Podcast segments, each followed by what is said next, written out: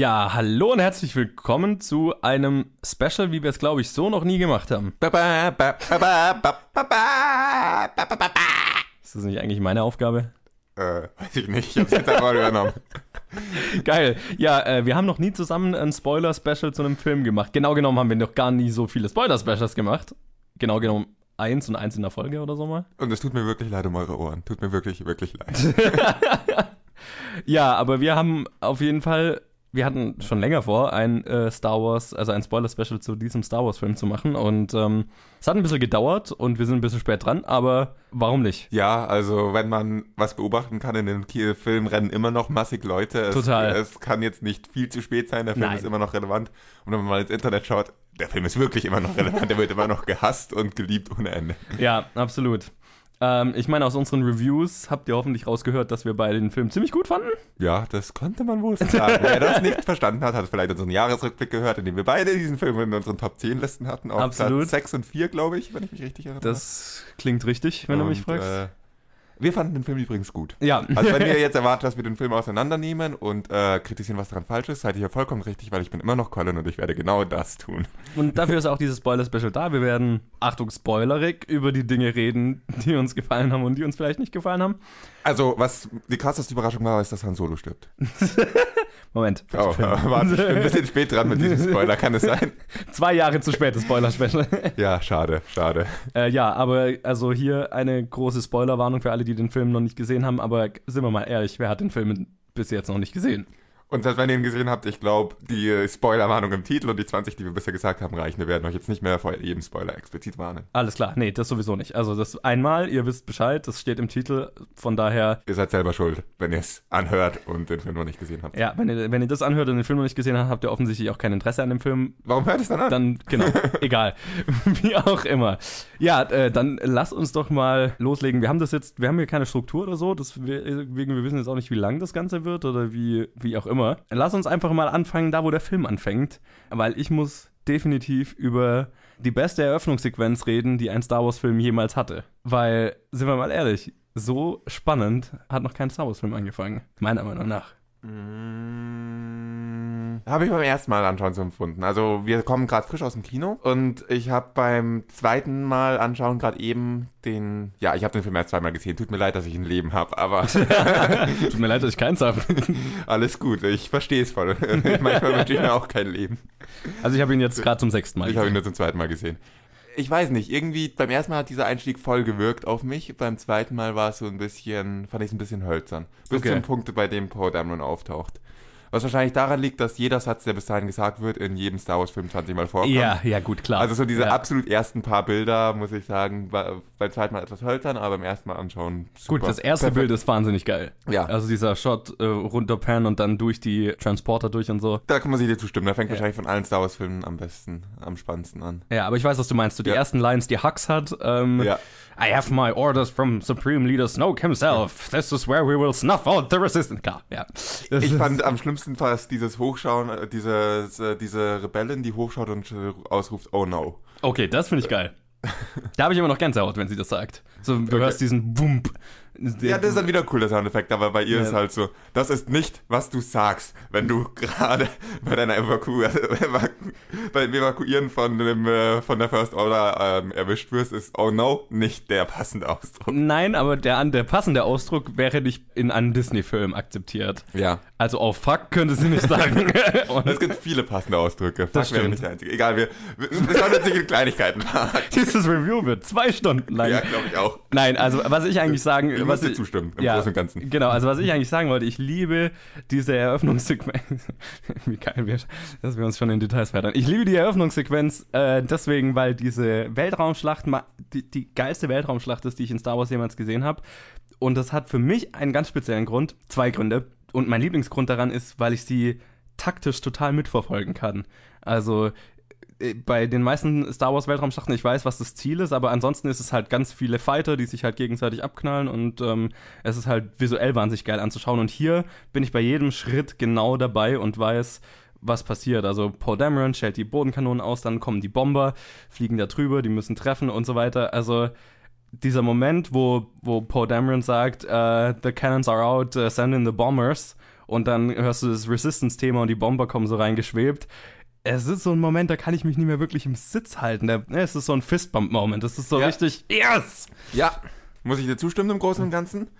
Ich habe trotzdem eine taktische Frage an Paul Dameron. Schön und gut, dass er erstmal alleine hinfliegt, das will ich nicht hinterfragen. Das heißt sicher nicht nur für den filmischen Effekt. Das äh, ist auch ein intelligentes Man- Manöver, um mal äh, das so zu argumentieren, dass der Überraschungseffekt auf seiner Seite ist. Ja. Aber sobald er dann anfängt, ein bisschen rumzufliegen, sobald er schon von den TIE Fightern verfolgt wird und sobald er ähm, seine Waffensysteme versagen und der ganze Spaß, an dem Punkt meinen, kann, würde ich meinen, ein paar von den ähm, anderen leichten Jägern, aus, die momentan noch bei den Bombern rumhängen und zuschauen, könnten ihm vielleicht helfen, die letzte Kanone auszuschalten. Eventuell. Aber Möglich. Ja, Aber fair enough. ja, ich muss dir im Großen und Ganzen zustimmen. Das ist einfach, so eine Übersicht hat man selten in einer Star Ja.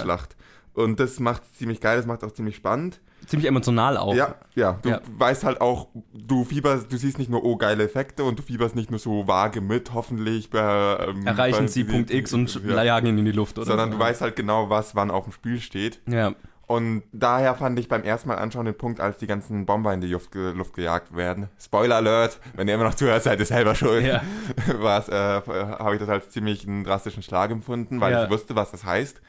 Beim zweiten Mal anschauen musste ich halt wieder ein bisschen über, muss ich mich jetzt ein bisschen über die Einfachheit dieses Ketteneffekts aufregen. Wie machen wir es möglichst dramatisch, dass genau ein Bomber durchkommt? Lass uns einen Bomber aus Versehen in die Luft jagen und alle anderen sind ketteneffektmäßig äh, damit verbunden. Immerhin haben sie es versucht mit den Bomben zu erklären und nicht damit, dass wenn ein Bomber ausschaltet, irgendwie das ganze Netzwerk zusammenfällt. Aber Das das fand ich nicht so gelungen. Aber im Großen und Ganzen war diese Eröffnungssequenz großartig. Ja. Ja, sehr effektiv. Ja, schöner Einsatz Ja. von Zeitlupe und dramatischer Musik. Ich bin ja ein großer Filmmusik-Junkie und ich höre mir, also es gibt drei Themen in diesem ganzen Film, die anderen werde ich auch sagen, wenn wir da hinkommen. Und das ist eins von den Musikstücken, die ich mir immer noch anhöre und die gesamte Szene im Kopf mitverfolgen kann und Gänsehaut habe an den entsprechenden Momenten. Fantastisch. Was ich das Wichtigste finde an dieser Szene, was wir jetzt noch gar nicht erwähnt haben, bevor wir weitermachen. Es etabliert einen absoluten Grundsatz in diesem Film. Und das ist Befehle befolgen, gegen Befehle vorgehen. Was hat das für Konsequenzen, wenn man be vielleicht Befehle befolgt, die nicht so intelligent sind? Was hat es für Konsequenzen, wenn man sein eigenes Ding macht? Ja. Und das wird so wunderbar etabliert, ohne dass es mit dem Holzhammer reingehauen wird. Das passt perfekt zum Charakter, leer auszublenden und also passt perfekt zu Paus Charakter, leer auszublenden und sein Ding zu machen Ja. und führt dazu, dass wir eine Seite an Lea sehen, die wir jetzt ehrlich gesagt noch nicht so viel in Star Wars gesehen haben. Die war sonst auch eher so ein, wir müssen dieses Schiff unbedingt äh, vernichten, koste es, was es wolle. Aber dass man Hotshots, einfach... jugendlicher ja, Leichtsinn so. Ja. Genau, Mhm. und dass man da einfach diese ältere Weisheit sieht. Wir können das Imperium, also das Imperium, Entschuldigung, verdammt, wir können der First Order nicht äh, komplett vernichten. Wir können, wir, wir können den Kampf nicht gewinnen, indem wir alles von denen zerstören. Das ist nicht die Lösung. Mhm. Wir sollten schauen, dass wir, was auch am Ende gesagt wird, retten, was wir können und nicht zerstören, was wir können. Ja. Eins der Ja. vielen Themen, die dieser Film Genau. sehr ausführlich behandelt, Ja. sage ich mal, ja. Die er auch meiner Meinung nach sehr gut behandelt und die Ja. ja vor allem ähm, in dieser Szene Lea einen ganz speziellen Bezug dazu, eine, dass Lea in dieser Szene eine Seite dazu einnimmt, Ja. die sie eigentlich quasi ohne Worte einnimmt. Nur mit ihrer Reaktion, wenn alle um sie rum jubeln, nachdem der Dreadnought zerstört ist. Und Es ist ein leichter Blick einfach Ja, nur. ja. Es ist einfach nur ein Blick und du hörst dieses Piepsen und du siehst nur den Bildschirm und du weißt, was Sache ist. Ja, also das ist, so sollten Charaktere funktionieren. So muss das laufen. Charakter werden nicht über Dialog erklärt, wie sie funktionieren. Ja. Es, man sieht ihre Gefühle. Perfektes Show, don't tell. genau. Ja, also es gibt mehrere Momente in diesem Film, die filmische Meisterleistungen sind. Und das ist eine subtile, aber großartige Version davon. Ja, aber ich glaube, dann haben wir jetzt auch, bevor wir jetzt äh, eine halbe Stunde über den Einstieg reden. Lass uns mal weitermachen. Ja. Ähm, was ich auch so faszinierend finde an diesem Film, ich weiß, es gibt viele, die wahrscheinlich jetzt mir widersprechen, ist, dass, äh, aber was ich so faszinierend finde an diesem Film, ist, dass er so eine stringente Handlung hat. Es ist jetzt nicht unbedingt, worauf ich, äh, beschreib's nicht unbedingt richtig, sondern in vielen Star Wars Filmen hast du halt die Schlacht auf dem Planeten, die Mhm, Schlacht auf mhm. dem Ja, Planeten, weiß, was du reisen von A nach B, Ja. zwischendrin, zwischen passiert noch so ein bisschen Subplot Ja. oder eher Plot und die Schlachten sind dann das Visuelle, Ja. sondern das ist halt wirklich, es ist nicht so, dass sie dann entkommen, sondern es geht dann an den Punkt weiter. Ja. Das ist der Aufbau für den ganzen Film. Den ganzen Film über die Handlung des Filmes ist eigentlich diese Raumschlacht, diese Raumschlacht in der Eröffnungsszene. Die Genau. Rebellen versuchen zu fliehen, werden eingeholt. Rebellen. Ja, ihr wisst eh, was wir meinen. Und das fand ich auch so äh, un-Star Warsig, meine ich, dass Mhm. wir nicht durch zehn unterschiedliche Welten springen. Okay, wir machen es auf andere Arten, in denen wir äh, Charakteren dorthin folgen. Aber, Aber die Hauptstory die ist. ist, die ist ja. einfach eine Story. Das ist das ganze geht nicht über ein halbes Jahr. Das ist eine kompakte Story, eine extreme Situation. Der ganze Film ist eine Extremsituation, unter der die Charakter stehen und man hat dadurch nie wirklich die Charakter haben nie Zeit, sich davon zu erholen und man Ja. selbst als Zuschauer hat ein bisschen mehr Zeit, wenn man dann auf der Insel rumchillt oder im Casino rumchillt, aber im Großen und Ganzen kann man sich, ist, kann man sich davon nicht erholen, man bleibt drin, man bleibt gefangen in, diesen, in dieser, dieser aussichtslosen Flucht Ja. Mit einer klaren Äh, Deadline. ja, mit einer was klaren auch so Deadline. gut ist, ja. und das ist so, finde ich auch so cool, was dieser Film macht. Der ist einfach endlich mal aussichtslos in einem Ja. Star Wars Film. Alle Star Wars Filme versuchen aussichtslose Situationen herzustellen. Das hat selten funktioniert. Ja. Es hat wirklich selten funktioniert. Die wenigsten Handlungsstränge, die wenigsten Spannungsbögen und die wenigsten Sachen in Star Wars waren wirklich bedrohlich. Dieser Film war eigentlich durch und durch bedrohlich. Absolut, das habe ich auch in meinem Review gesagt. Das war der erste Star Wars-Film, in dem ich mir wirklich, in dem ich wirklich Angst um die Charaktere hatte. Genau. Und um die Rebellion an sich. Und, und es war nicht so eine künstliche Angst von wegen, oh, irgendwas könnte passieren, aber sie, am Ende kommen sie doch davon, sondern es war wirklich, weil der Film immer wieder gezeigt hat, habe Angst. Wir töten Charaktere, wir, ne, wir machen es noch schlimmer, Ja. wenn es eigentlich schon aussichtslos aussieht. Und ähm, es war sehr effektiv. Ja, auf jeden Fall. Also ich muss jetzt das erste Mal aus unserer chronologischen ähm, Struktur, die wir gerade angefangen haben, ausbrechen und gleich zum Ende springen. Ja. als die ganzen Transporter abgeschossen werden, aus dem Himmel geschossen. Dieser Film hat uns gezeigt, dass es da kein, dass nicht aus der strahlende Retter kommt und die alle rettet. Das, Genau. Der Film hat gezeigt, dass der jetzt 80% der Rebellion, 80% des Widerstands sterben. Ja. Es war klar. Es war nicht die Frage, werden ein oder zwei Schiffe getroffen. Die Frage war, werden alle Schiffe getroffen oder schaffen es zwei zum Planeten? Genau, ja. Und das ist einfach eine Sache, ähm, die Fra ich habe denen auch zugetraut, das Schiff zu treffen, auf dem Lea sitzt. ja, genau. War Zu dem Zeitpunkt ist es ist etabliert in glaubhaft. diesem Film, wir scheißen auf eure Hauptcharakter. Also, und das finde ich eine spannende Sache, dass dieser Film dieses Gefühl erreicht, weil er ja eigentlich nie einen Hauptcharakter wirklich bedroht. Nö, nur Finn einmal, wo ich Ja. wirklich gedacht habe, okay, jetzt stirbt Finn. Und selbst den bringt er ja nicht um. Also eigentlich schafft er dieses Gefühl und bringt dabei nicht mal einen Hauptcharakter um. Es ist einfach nur, ich weiß nicht, das übersteigt dann gerade meine analytischen Fähigkeiten aus dem Stegreif, wie Total. sie das schaffen. Müsste man auch wahrscheinlich den Film während dem Schauen nochmal analysieren Ja. oder so. Aber kann sich Game of Thrones mal eine Scheibe von abschneiden? habe ich mir gerade so gedacht. Äh, ich glaube, was damit zusammenhängen könnte, ist einfach dieses Konzept des Scheiterns in dem Film, das ganz stark im Vordergrund steht. Und dass Stimmt, sie auch also- immer wieder zeigen, dass Leute scheitern. genau, es, ist, es, äh, es wird ganz viel gescheitert, aber es sterben, ohne dass jetzt Hauptcharaktere unbedingt sterben, aber Hauptcharaktere scheitern recht, also immer wieder. Ja, Und, das ist ja eine eigene, eine, eine, eine Bedrohlichkeit in sich. So. Ja, und ob jetzt die Hauptcharakter sterben oder ob wegen den Hauptcharakteren, Spoiler Alert, wegen Finn, wegen Poe, wegen ihrer Eigensinnigkeit, sterben 80% der Rebellion. Das Ja. musst du auch erstmal verkraften. Ja. Das ist halt nicht so, oh, der Held hat einen unwahrscheinlichen Plan, der hat nicht hingehauen und jetzt äh, ist alles, hat er halt nicht hingehauen, ihr konntet euch retten, alles gut, sondern der Plan war scheiße. Ihr seid alle tot. Fertig. Ende. Genau. Aus.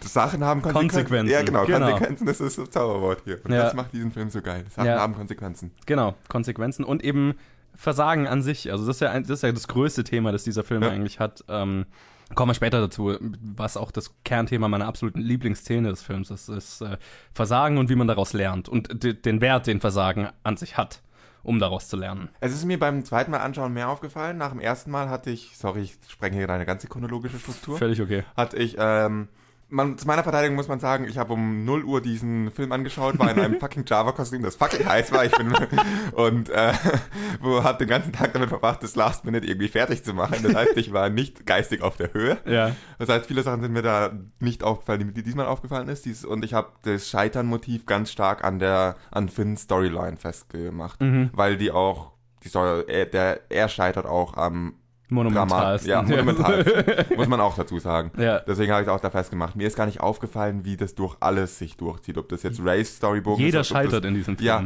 sogar der, die scheiß Flashbacks von Luke sind von Scheitern durchzogen. Total. Und es das ist ein ist- einziges Scheitern nach Scheitern nach Scheitern. Und das macht diesen Film für mich einfach so besonders verglichen mit allen anderen Star Wars Filmen. Kein anderer Star Wars Film scheitert je. Wann ist irgendwer in einem Star Wars Film gescheitert? Obi-Wan scheitert mit Anakin. Mm, Aber es ist nicht, ja. also ich, ich, ich, gebe dir recht, also es ist er nicht, scheitert nicht. Ja, okay, er scheitert im Training und dann besiegt er ihn im Kampf. Und dann Ja. werden ihm komische Arme und Beine dran genäht. ja genau. Also gut, das würde ich jetzt. Das ist halt. Ja, du hast recht, er scheitert, aber es fühlt sich nicht so an, wenn du Ja, schaust. genau, das Gefühl ist ein anderes. Und das ist das, ist das, das, das, das Kernthema hier, was diesen Film für mich auch so besonders macht. Ähm, das, Ja. die, diese tiefe Weisheit, die da ja irgendwo drin steckt. Also dieses, Aber kommen wir noch dazu. Für mich ist es weniger die Weisheit als einfach das Bewusstsein als Zuschauer, hey, dieser Film traut sich. Ich habe diesem Film einen wirklich äh, unhappy End zugetraut. Und das in einem Ja. Star Wars Franchise ist eine Leistung. Und es ist ja auch ein bittersüßes Ende. Also es ist ja kein Happy End per se. Nee. Es ist ja ein. Also die Situation ist nicht besser geworden. Sie sind nur noch mal davon gekommen. So. Die Situation ist nur anders geworden. Genau. Scheiße ist sie trotzdem. Absolut. Springen wir mal zu Ray, weil das ist dann ziemlich schnell, nachdem wir vom aus dieser ersten Raumschlacht raus sind und äh, Finn ziemlich lustig wieder aufwacht, fragt er, where's Ray? Und wir fangen an mit dem letzten Shot von Force Awakens oder der letzten Situation von Force Awakens. Und auch hier fängt der Film, also ich meine, der Film äh, Scheitern ist ein großes Thema und auch ein anderes großes Ding ist, ähm, was auch immer ihr erwartet habt, wir machen was anderes draus und Luke schmeißt einfach das Lichtschwert weg. Als ich das da im Kino war, das war so diese Szene, die war eine der ähm, eindrucksvollsten Szenen für mich. Ich weiß, dass viele sich genau über diese Sache aufregen, aber Luke sagt selber, warum zur Hölle hat er sich auf den unfindbarsten Ort in der Galaxie zurückgeflogen? Ja. Nicht um zu warten, bis jemand ihn zufällig findet und dann als Strahlender halt zurückzukehren. Nein, weil er alleine gela- in Ruhe gelassen werden sollte. Genau. Also Und- nur weil jemand kommt und ihm sein scheiß scheiß Lichtschwert in die Hand drückt. Sehr dramatisch überreicht. Ja. Ich fand das aber echt cool, auch wie sie es aufgebaut haben. Ich meine, Ja. das ist so. Sie haben halt voll mit den Erwartungen des Zuschauers gespielt. Jeder dachte, gut, das Laserschwert überreicht, jetzt trainiert er sie und sie kommen zurück. Und das Genau. war halt, damit haben sie gespielt, die Musik und alles. Das war so. Ja. Wir erwarten jetzt alle was. Ich habe auch was ultra episches Die epischsten ersten Worte. Ja, ja, genau. Und was Ja. er halt macht, ist wortlos, das Laserschwert weg. Ja. werfen. Das war für mich das effektivste, das epischste, was er hätte machen können. Gut, es bricht ein bisschen mit dem ganzen, mit der ganzen Star Wars Stimmung. Aber vorher wurde schon etabliert, dass Humor vielleicht auch ein Teil von diesem Star Wars Film ist. Total. Und eine andere Art von Ja. Humor auch. Ja, wir haben nicht mehr einen Charakter, in den allen nervigen Humor in Form von einem scheiß Gang Gang reingesteckt wurde, sondern wir haben halt wirklich durch die Bank äh, Komik, die aus real, aber überzogenen Dialogen entsteht. Keiner, Ja. keiner dieser Charakter versucht witzig zu sein. Nee. Der Screenwriter gibt sich Mühe, Dialoge, die witzig werden könnten, auch in diese Form stark zu lenken, auch stark mit dem Hammer zu lenken teilweise. Aber es ist nie so, dass ein, etwas nur da ist, um witzig zu sein, sondern es ist halt nebenbei witzig. So, es fühlt sich organisch an. Und ich meine, das hat auch. Das, Lea Organa, organisch. Entschuldigung, Entschuldigung. Das war überhaupt nicht organisch. Nee, ja, also das fand ich auch irgendwie cool. Also das hat auch zu 90% für mich funktioniert. Klar, Humor äh, gibt es immer Sachen, die für mich weniger gut funktioniert haben. Ähm, ich finde, also zum Beispiel dieser Skype-Witz am Anfang ist für mich ein bisschen zu lang ausgetreten und, so, und solche Sachen. Und äh, später im Casino gibt es einigen Humor, der mir nicht, nicht so taugt. Aber ich sage mal, 90% des Humors haben mich positiv überrascht. Und auch ähm, dieses, diese Kombination aus Charakter und Humor, also oder dass Humor immer wirklich aus dem Charakter entsteht und organisch entsteht und oft ganz einfach nur ein Blick ist oder so. Ne? Also solche Sachen Ja, fand ich sehr schön. Ich will vorsichtig mit dem Wort organisch umgehen, weil es ist schon hart auf die Spitze getrieben und hart an die Grenze von jetzt ist es Comedy um Comedy willen.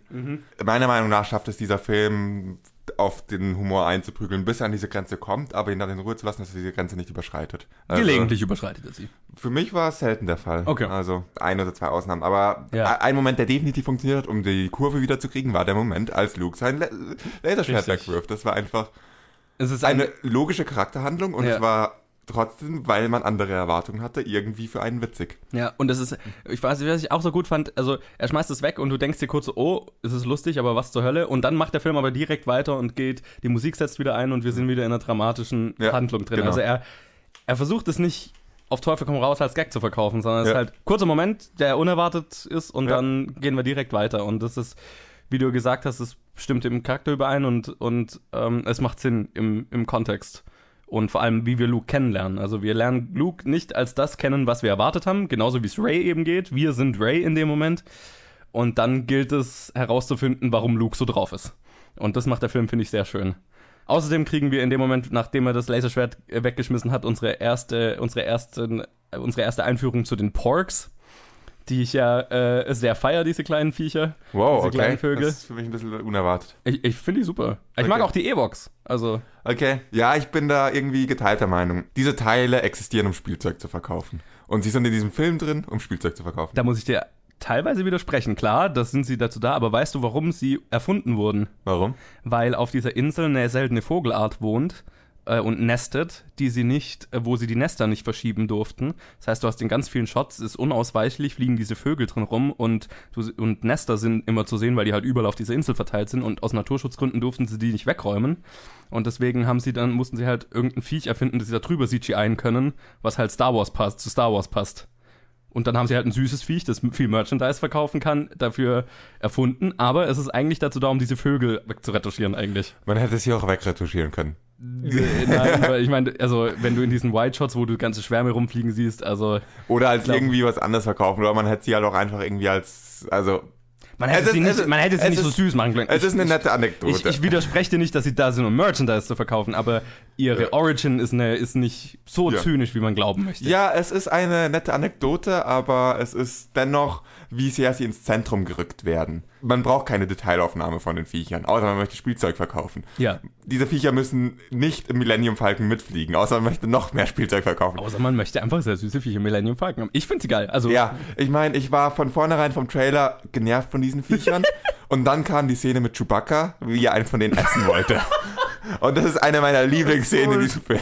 schwarzer Humor ist. Das ist erstens so schwarzer Humor und zweitens so fucking süß, dass es mir dann scheißegal war, dass es, äh, dass das Spielzeug werden soll, äh, sein soll und deswegen so gemacht wird. Ich fand es einfach süß. Ja, und, Und- das Lustige ist ja auch, es ist süß, aber es hat einen Charakterbogen in sich, weil Chewie Ja. Dadurch, dass er so ein Mitleid mit denen hat und so ein schlechtes Gewissen hat, dann lässt er sie auf den Millennium Falcon Ja. und deswegen sind die dabei und so weiter. Und er hasst sie eigentlich, aber er hat so ein schlechtes Gewissen, dass er ihnen halt dann Lebensraum gibt, sozusagen. Ja, ja. Also Aber da muss ich dann ganz schnell einhaken. Ich finde diese Szene in sich super und das ist alles, was man von den Porks gebraucht hätte.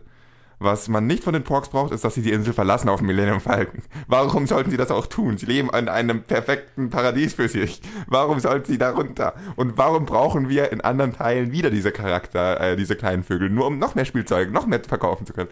Und ich muss mich einfach darüber aus, aufregen, wie offensiv das Marketing diese Porks und in, unsere, ja, in unser ja. Gesicht geschmissen hat und gesagt, findet süß, findet süß, kauft's, schenkt's euren Kindern. Wenn so ein Merchandise-Aspekt, ich weiß, es ist dann schwer als Star Wars-Fan das zu sagen, aber wenn ein Merchandise im Vordergrund steht und das Filmische im Hintergrund, dann bin ich nicht mehr so ganz einverstanden.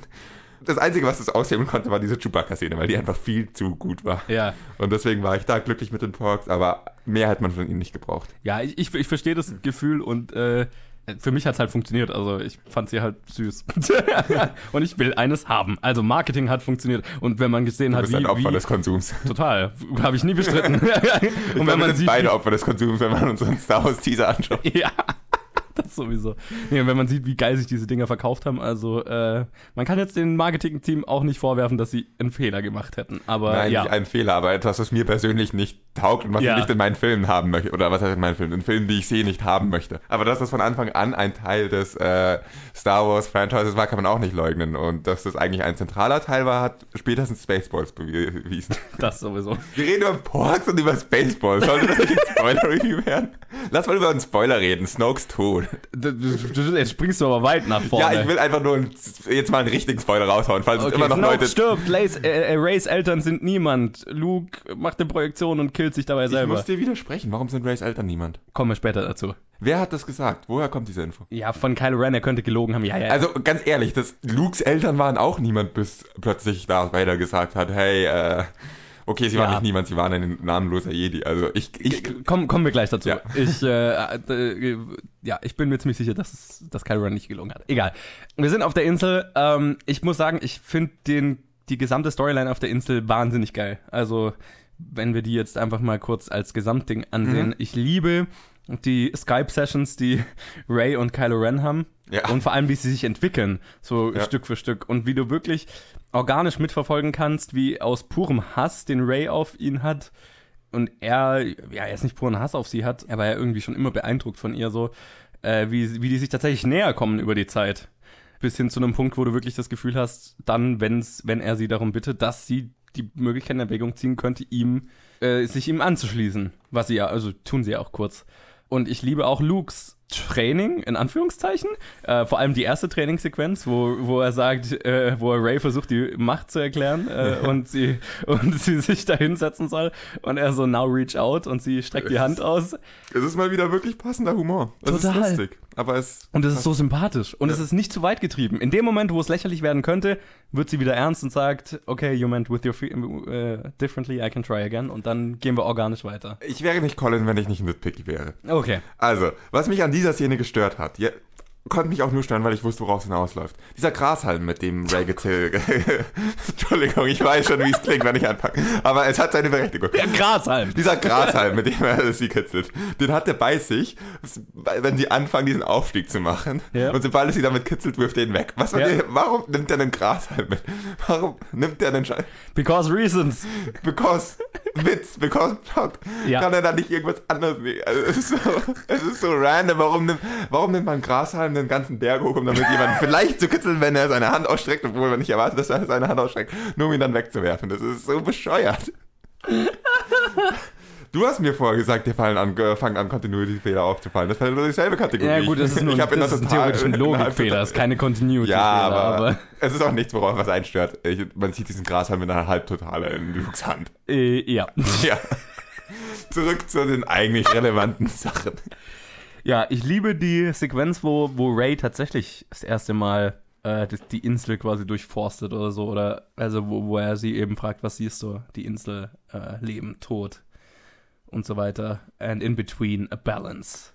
Da habe ich immer Gänsehaut. Die Szene ist schön, ja. Die Szene des Films ist schön. Ich habe ein Problem damit, wie. Vielleicht ist mein Problem einfach damit, wie mächtig Ray ist. Vielleicht ist es logisch, sobald sie einmal anfängt, es zu probieren, dass sie so ein umfassendes Verständnis hat. Aber was nach allem, was wir von der Macht in anderen Filmen gesehen haben, sollte sie nicht so sofort ein Verständnis dafür Na, sie, hat, das, sie hat ja kein Also- Verständnis, sie beschreibt ja nur, was sie fühlt. Also das, das ist ja die absolute Grundlage. Das ist ja die, das absolut, was auch Luke im, im, im vierten macht. Also es ist ein- einfach nur sich zu konzentrieren und zu fühlen, was, äh, was um einen rum ist. Ja, aber da Mehr ist es ja fühl, nicht. fühlt Luke keine ganze Insel. Es ist jetzt, es ist jetzt sehr schwer, darüber zu streiten. Ähm, es gefällt einem oder es gefällt nicht, glaube ich, vor allem, weil die Macht eh so eine vage Sache ist. Für mich fühlt es sich einfach an, dass äh, in dieser Szene so an, als wäre Ray für ihre erste Training-Session viel zu mächtig. Okay. Wüsste viel, genau, viel zu genau, was sie tut und das war irgendwie so. Ich hatte nie das Gefühl, als wüsste sie, was sie tut. Sie beschreibt halt nur, was ihr. Ja, okay, dann nicht, was sie tut, sondern ähm, dass sie einfach viel zu viel über die Macht sieht. Keine Okay. Ahnung, wie man das beschreiben soll. Das ist schwer, so eine Szene auseinanderzunehmen. Das ist. Ja. Ich fand es eine echt schöne filmische Szene. Für mich war sie zu mächtig an dem Punkt für ihren Okay. Charakter. Alles klar. Wie man es interp interpretiert, ist wahrscheinlich bei jedem unterschiedlich. Ja, total. Nee, und ich liebe auch den Moment, wo, wo sie dann sagt, there's something else.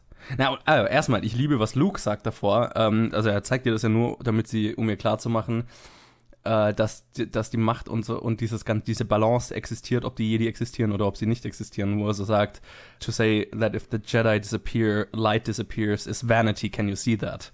Das ist auch so ein Thema, das dieser ganze Film durchzieht, nämlich seine eigenen Mythen zu hinterfragen, seine Dogmen zu hinterfragen und so weiter. Es beschreibt vor allem sehr schön, meiner Meinung nach, den, die Prequels. Ja, den Jedi total. den- den Prequels. Also, das ist so. Absolut. Das zutreffendste Wort war Hypocrisy. Ja, genau. Das ist, wenn man mal die Jedi hinterfragt, die seine Sicht auf die Dinge ist ziemlich korrekt. Hypocrisy, Failure, das ist, was die Jedis geleistet Genau. haben. Ja. Jedenfalls, Ihre dogmatische Ja. äh, an, an Herangehensweise hat definitiv nicht funktioniert. Und ja, das ist jetzt einfach zu behaupten, weil wir halt nur einen kleinen Teil in den Filmen wirklich abdecken von diesem ganzen Mythos. Klar. Und das, das wollte ich noch einschieben für alle Die Hard-Fans, die uns vorwerfen, dass wir Sachen nicht in Betracht ziehen. Wir reden nur über das, was wir in den Filmen sehen. Alles andere ist irrelevant in diesem Podcast. ich habe zwar einige der Bücher Ja, gelesen oder so, aber ja, das Wichtige, das Ent- Entscheidende sind die Filme auf jeden Fall. Und, und das liebe ich. Also so dieses, dieses Hinterfragen von Autorität und dieses Hinterfragen von Regeln und Dogmen und so weiter. Und dann eben auch, wie es dann weitergeht, dass Ray die, direkt auf die Dunkelheit zugeht und äh, nicht versucht zu widerstehen und Luke total schockiert davon ist und ähm, natürlich sofort die Parallele zu Kylo Ren zieht. Das hat alles für mich wunderschön, es ist Der hat wunderschöne dann auch Poesie. gut funktioniert. Der mit der, Ja. Das mit der dunklen Seite ähm, passt vollkommen zur Macht, dass, dass sie da was spüren würde. Die dunkle Seite versucht, sich, äh, versucht sie zur dunklen Seite zu ziehen. Ja. Und ihr Satz, ich weiß jetzt nicht, wie genau er lautet, aber dass er Luke vorwirft, äh, als Luke ihr vorwirft, was, warum sie direkt drauf zugegangen ist, das ist Neugier. Ja. Es ist einfach eine Neugier. Und was hat sie von Luke bekommen? Nix. Das finde ich so treffend. Das Genau, und, und sie, sie, das sie sagt ja auch, ähm, it wanted to show me something. Und sie hat ja tatsächlich eine große Lücke, nämlich ihre Eltern, Ja. die ständig, also das, was sie eigentlich am meisten umtreibt, Und das ist das, womit sie gelockt wird, ne? Ja. Wie wir auch später dann noch sehen. Ja, es ist jetzt in dieser Szene, finde ich, weniger auch, dass, ähm, die interpretiere ich auch weniger so, dass äh, sie zeigen soll, dass Ray äh, zu schwach ist und zur dunklen Seite gelockt Nee. wird, sondern dass die wirklich eher dazu da ist, zu zeigen, dass Luke gerade Scheiße baut, dass Ja. Luke gerade irgendwie ihr nichts zeigt, sondern sie einfach blind drauf loslaufen lässt. Ja. Und aus Angst auch vor Ja. ihrer, vor Ja. ihrer Stärke, vor ihrer rohen Stärke, was er ja dann auch sagt. Also sie, sie ist einfach so, sie hat so viel Macht, die sie halt nicht kennt und die sie nicht kontrollieren kann und die einfach, die ihm Angst bereitet und seine Lösung dafür ist halt davor abzuhauen, sozusagen. Aus Erfahrung, ne? Aus dem, was ihm, was er zuvor mitgemacht hat. Was vom Charakter her vollkommen logisch ist, was man ihm nicht übel nehmen kann. Total traumatisiert eigentlich. Ja. Es ist, ja, also es ist ein Trauma und das macht total Sinn und führt zu einer unfassbar interessanten Dynamik zwischen äh, Ray, die halt eigentlich ziemlich verzweifelt ist, weil sie auf der Suche nach irgendwas ist, wo sie nicht mal genau weiß, was es ist und gehofft hat, hier halt Antworten zu finden, aber eigentlich nur die Tür vor der Nase zugehauen kriegt, wörtlich und metaphorisch Ja. Und sich eigentlich mehr oder weniger selber auf die Suche machen muss und in Kylo Ren jemanden findet, dem es ähnlich geht. Und das ist, was die beiden halt verbindet. Ja, das ist. Ich kann dir da nur zustimmen. Das ist Ja. eine interessante Verbindung. Bevor wir uns jetzt, ich habe das Gefühl, du möchtest weiter zu Kylo Ren. Ja. Bevor wir da jetzt weitergehen, möchte ich noch kurz bei Luke bleiben auf Ja. dieser Insel. Ja. Ich weiß, dass Luke der strahlende Held aus Star Wars ist und dass der in Augen vieler Leute, die nicht so begeistert von dem Film waren, der ist, der sowas nie machen würde, dem sowas nie passieren würde.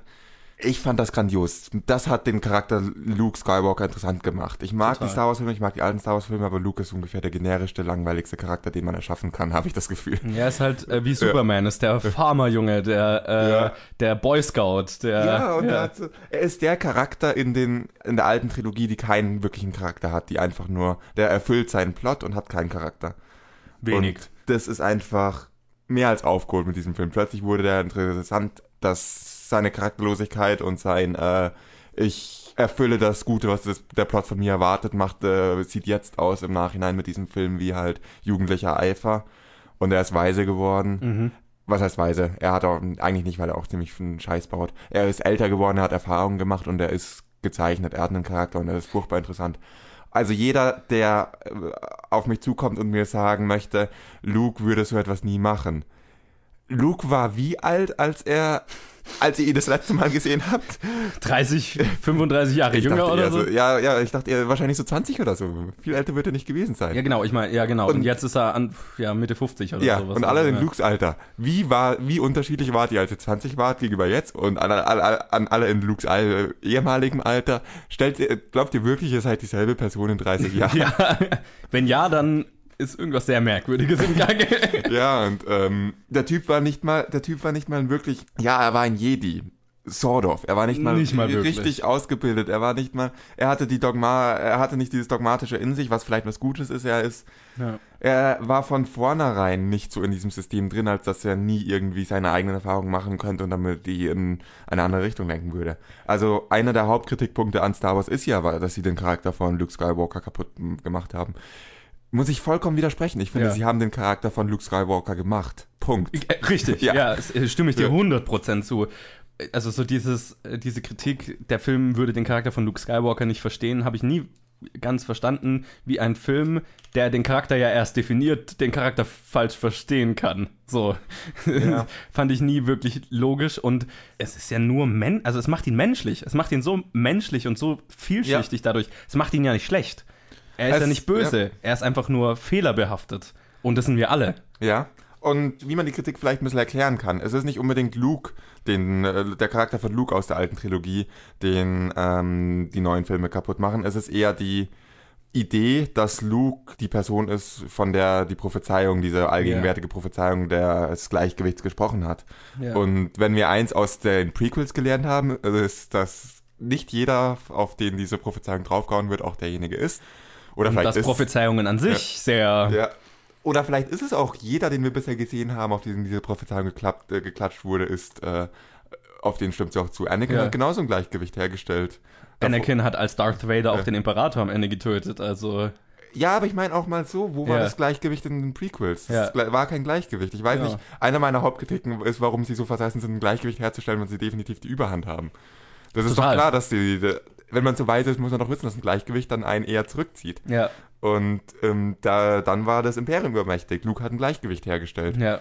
Jetzt gerät das Ganze wieder ein bisschen außer Kontrolle. Wer, ich kann mir gut vorstellen, dass einer der Charakter genauso, ähm, ob jetzt Ray oder Carl, in welche Richtung es geht, genauso ähm, der Charakter sein könnte, auf den die Prophezeiung zutreffen könnte. Ja. Lukes Charakter wurde nicht kaputt gemacht. Die Idee, dass Luke der Auserwählte ist, wurde kaputt gemacht. Ja. Und das ist ja auch was, was, was ich so geil finde, dieses Hinter, was ich ja vorhin gesagt habe, dieses Hinterfragen von Legenden, dieses Ja, genau. Hinterfragen, wo auch Luke so erzählt, ja, er hat eigentlich nicht viel geleistet, also er sagt es ja selber so durch die Blume, er hat nicht viel geleistet, aber wurde zur Legende sozusagen. Ja, ja. Und da- dass er das auch selber lächerlich findet und mit diesem Status nie klargekommen ist und eigentlich davon auch, er wurde zur Legende ohne, ohne, wie du auch gesagt hast, er war nie ein Jedi-Meister in dem Sinn, er hatte nie das volle Training und wusste eigentlich auch, wo er seine eigene Schule gemacht hat, hat er ja auch irgendwie versagt, einfach auch, weil er nie voll ausgebildet war, Ja. er nie wirklich wusste, was er tut und ähm, Das ist wie wenn wir jetzt jemandem beibringen würden, wie man einen Podcast macht. Der hat immer noch keine Ahnung.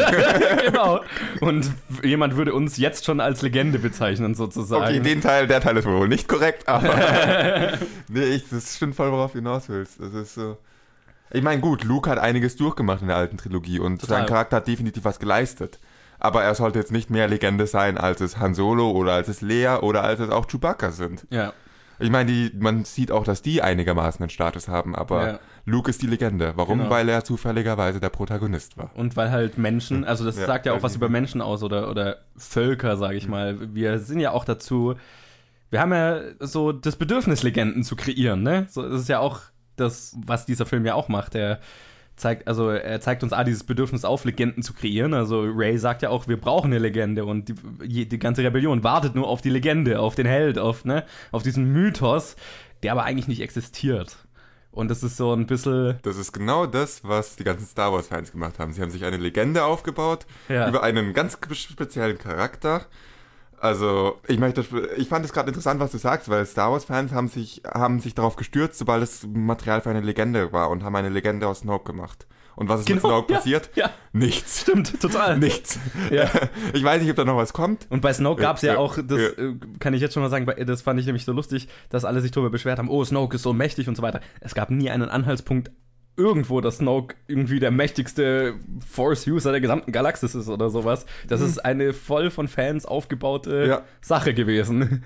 Ich war, wie, ich weiß nicht, ob es drin geblieben ist in meiner viel zu langen Message, die du zusammenschneiden musstest aus äh, Irland, aber ich fand beim ersten Mal anschauen diese, äh, diese Szene wirklich rausreißend. Beim zweiten Mal fand ich sie einfach doch besser, fand ich es eine coole Sache. Es eröffnet so viele Möglichkeiten, es eröffnet so eine neue Dynamik. Wir folgen nicht mehr der alten Trilogie ab dem Punkt, wo Ja. es halt noch über Darth Vader den Imperator gibt, es gibt über Kylo Ren, Kylo Ren niemand. Trotzdem muss ich sagen, mich stört, ob jetzt, ob es der mächtigste Charakter war, den es je gab, das ist eine Fantheorie oder auch nicht, aber es gibt Hinweise, die zeigen, dass er ziemlich mächtig ist. Äh, allein innerhalb dieser Szene, in der Ray auf ihn trifft und den ganzen Scheiß mit dem, äh, wenn sie das erste Mal das Lichtschwert zu sich zieht und er manipuliert so einfach und solche Sachen, das haben wir noch nie gesehen. Noch kein Jedi, noch kein Sith kam auf die Idee, jenen anderen Machtnutzer daran zu hindern, das Schwert zu sich zu ziehen und es ihm dann dabei noch hinten auf den Kopf zu hauen. Aber Ray ist auch, was die Macht angeht, einfach völlig untrainiert und Das wiederum stimmt auch. nur roh, äh, hat nur ein rohes Verständnis davon, was sie eigentlich tun kann. Ja, aber auch dann würde ich argumentieren, dass dafür, dass Ray und Kylo sich dann doch relativ ebenbürtig sind, sollte Kylo nicht so viel mehr Macht haben. Sollte er nicht, sollte Kylo nicht un, äh, ohne dass äh, Snoke es bemerkt, dieses Lichtschwert mit der Macht drehen und äh, drehen können.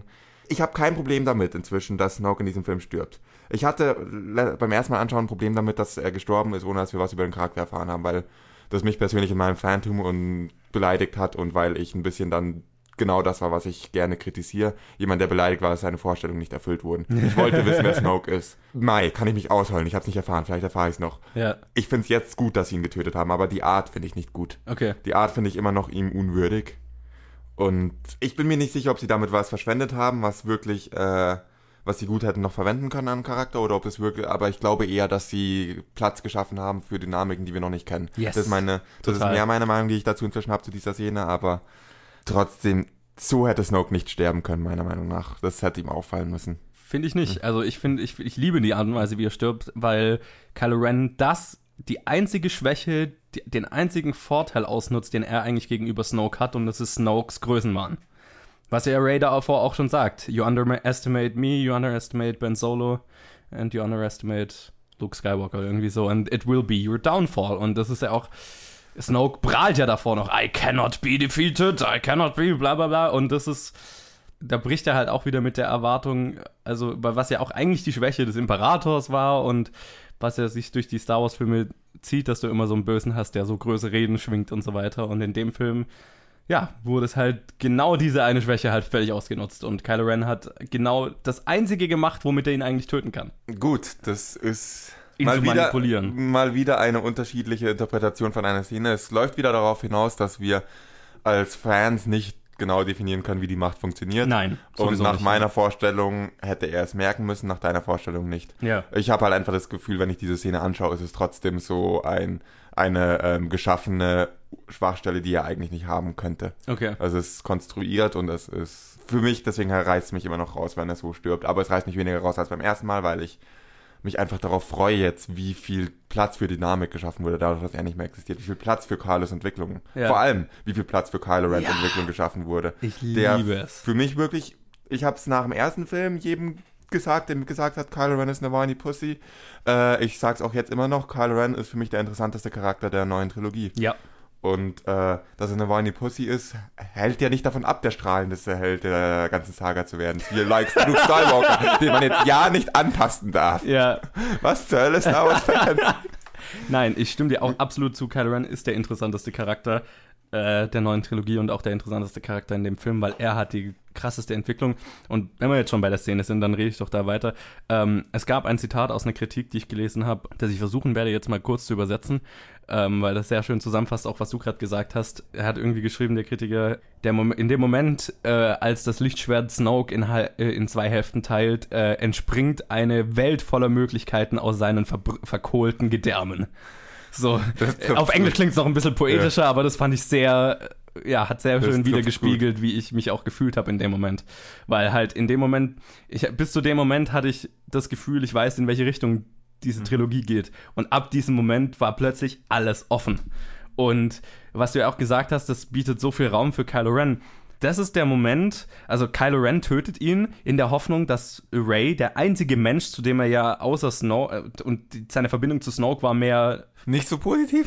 Genau, keine wirklich positive. Es war mehr so eine, äh, der bringt mich hoffentlich weiter oder so. Oder da, find, da ist wenigstens jemand, der in mir irgendein Talent sieht, sagen wir es mal so.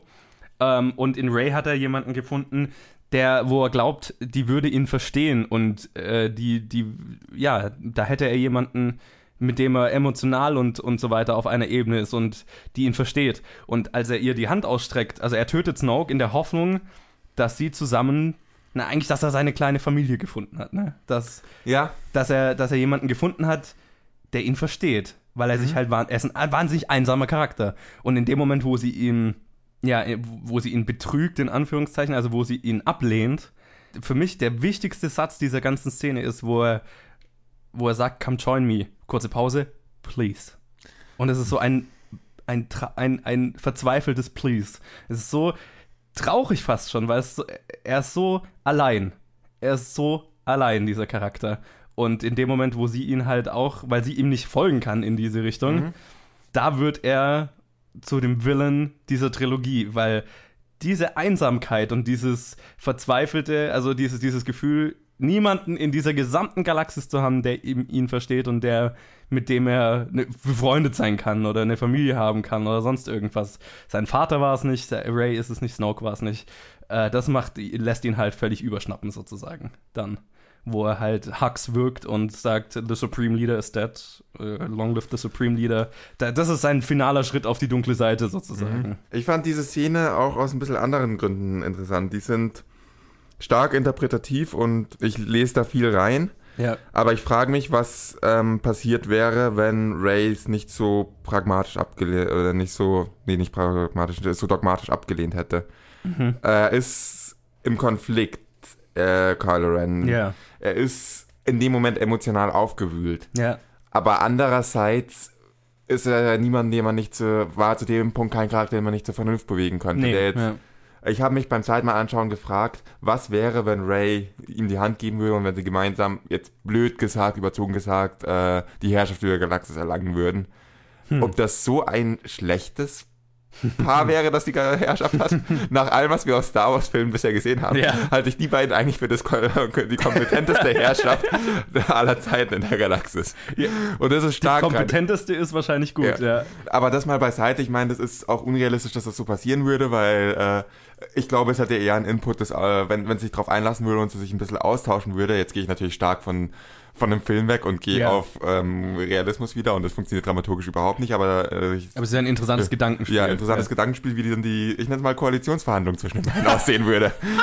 und wozu das führen würde. Ja. Und ob das, wozu das führen würde, nicht ein deutlich besseres Ergebnis wäre als das, wozu ihre Ablehnung führt. Ja. Und das wiederum ja. wirft den Gedanken auf, nachdem sie vorher, kommen wir zurück zur Insel, Luke vorwirft, dass er Kylo Ren geschaffen hat ja, Mai, das ist wie wenn du ein, wie wenn du ein analoges Foto entwickelst. Du legst es in den Entwickler ja. und wenn du es dann da rausziehst, dann verschwindet es. Du musst es in den Fixierer legen. Ja. Und sie war der Fixierer. Ja. Sie hat Kylo Ren mitgeschaffen. Sie hat, den, sie, äh, sie Luke hat, hat, Kylo Ren geschaffen, sie hat Supreme Leader Kylo Ren geschaffen. Ja, sozusagen. Sie hat auf jeden Fall ihren Teil damit, dass, äh, in, in der Szene hat sie auch genau das getan, was sie Luke vorgeworfen hat. Genau das ist eine blöde Formulierung. Sie hat in, die, in eine ähnliche Richtung etwas getan. Ja. Nicht ganz so extrem, aber das ist auch so eine Sache, die ich an diesem Film liebe, die mhm. an diesem Film so gut ist. Wieder, wieder Lukes äh, Erwähnung von Hypocrisy. Ja. Charakter werfen anderen Charakteren irgendein Ideal vor, an das sie sich nicht halten und halten sich selbst nicht dran. Ja. Niemand ist perfekt. Film, zieht sich durch den Film und das ist ja. einfach so erfrischend anzuschauen. Das ist so un-Star Warsig und deswegen ist es einfach was Geiles und was Neues in diesem Franchise. Und wo wir bei Franchise. total und wo wir bei Scheitern sind, das ist ja Rays Mission, auf die sie sich selber auch nach eigener Aussage begibt. Sie geht zu Kylo Ren, um ihn auf ihre Seite zu bringen und scheitert dabei. Ja. Teil selbstverschuldet, Teil, weil Kylo Ren einfach schon zu. Er hat sehr viele psychische Probleme. Äh, aber das ist das Interessante. Sie scheitert. Mhm. Wenn sie nicht stört, würde ich da gerne dann eine Überleitung zur Casino-Storyline ziehen. Okay. Auch wenn es ein bisschen, bisschen erstmal random scheint. Ja, ja. Äh, da komme ich auf meine erste Wahrnehmung von diesem Film zurück.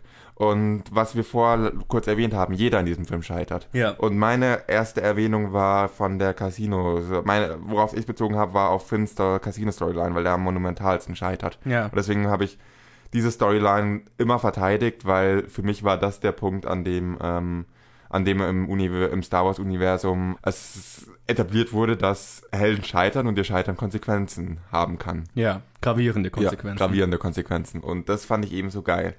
Und nachdem ich ein zweites Mal den Film gesehen habe, relativiert sich das ein bisschen. Ich würde die Storyline ein bisschen schwächer verteidigen, weil sie halt, das war mir da schon bewusst, aber ich fand sie, ich fand sie von vornherein nicht gut, aber ausgesprochen wichtig. Mhm. Ich finde sie jetzt noch schlechter, als ich es in Erinnerung hatte, diese Storyline. Und immer noch wichtig für den Film. Aber sie ist wichtig, nicht, ja. nicht alleinstehend. Für mich war sie die einzige Sequenz, die das Scheitern rüberbringt.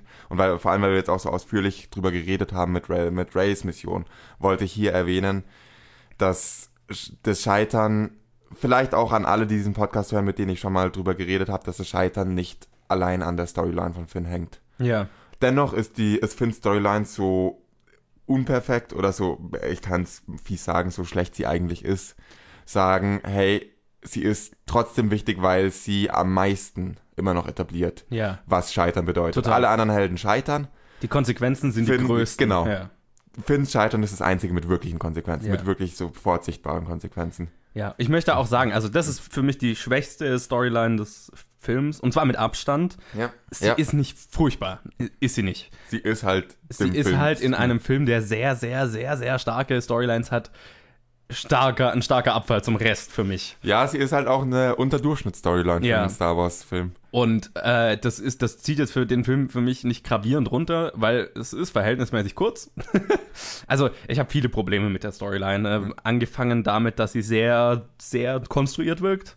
Äh, mit die ich äh, hasse den Begriff Master Codebreaker inzwischen. Wenn ich den Begriff ja. immer, wenn ich den höre, fahre ich so ein bisschen im Sitz zusammen. So, öh, ja, der einzige Typ, der das kann und der hockt auf dem Casino und dann haben wir Mars Kenata da drin, damit sie vorkommt. Und Ja, was zur Hölle war das denn eigentlich für ein Scheiß? Ja. Das ich mal wirklich das ist nur damit sie drin ist und damit sie Expositionsmaschine sein kann. ja, und dass sie irgendwie cool sein kann dabei. Ich meine, Ja. was zur Hölle? Dieser Satz, äh, Union, was auch immer, Union Dispute, Mhm. Disputes oder was auch immer es ist, das ist das ist einfach nur das dämlichste, das ist das, der dämlichste Satz, die dämlichste Szene in diesem Scheiß. Ja, ja, Also ist sie, so, definitiv. Gott, das, das war bescheuert. Ja, das hat mir nicht gefallen. Also ab dem Moment, wo, wo Finn und Poe sagen, ja, äh, niemand kann äh, hier niemand kann diese Codes brechen und Poe gibt Finn nur diesen Blick und wir schneiden direkt zum Mars und diese gesamte Szene funktioniert für mich gar nicht. Ähm, und vor allem, wo sie dann halt sagt, ja, ihr müsst den Codebreaker auf diesem Planeten finden und er trägt eine Blume am, am Jackett und so weiter. Das ist halt so wirklich, na, wie ich ja immer sage, so Abenteuer-Story, Ab Abenteuerplot einmal eins, ne? Ja. Finde Artefakt A und bringe, in dem Fall ist es halt eine Person, finde A- Person A, du erkennst die an B zu Punkt C, damit bla passiert. Dennoch ist Person B in diesem Film unglaublich wichtig für das Konsequenz. Total, total. Und deswegen sage ich, so schlecht diese Storyline ist, sie ist ein, sie ist für meine, für meine Verhältnisse eine der wichtigsten in diesem Film. Ja. Einfach nur um eine der wichtigsten im Franchise, soweit würde ich sogar gehen. Wir brauchten in Star Wars Spannung. Ja. Es war, die Formel war abge, ausgelutscht. Wir Total, brauchten total. Spannung und Ja. diese Storyline hat uns Spannung gegeben. Ja. Und sie etabliert auch für die kommenden Filme Angst davor, dass Helden wirklich sterben können, Genau. dass Charakter wirklich sterben können. Nein, und das, da Ja, stimme ich ja. ja auch absolut zu. Das Ja. ist sehr wichtig. Ich habe jetzt auch nicht so ein krasses Problem mit dem Casino per se. Ich mag dies, die Location, auch wenn sie für mich immer mehr nach Harry Potter als nach Star Wars aussieht. Ja. Von mir aus äh, heißt ja nicht, dass es in der Star im Star Wars Universum keine Harry Potter Welt geben kann.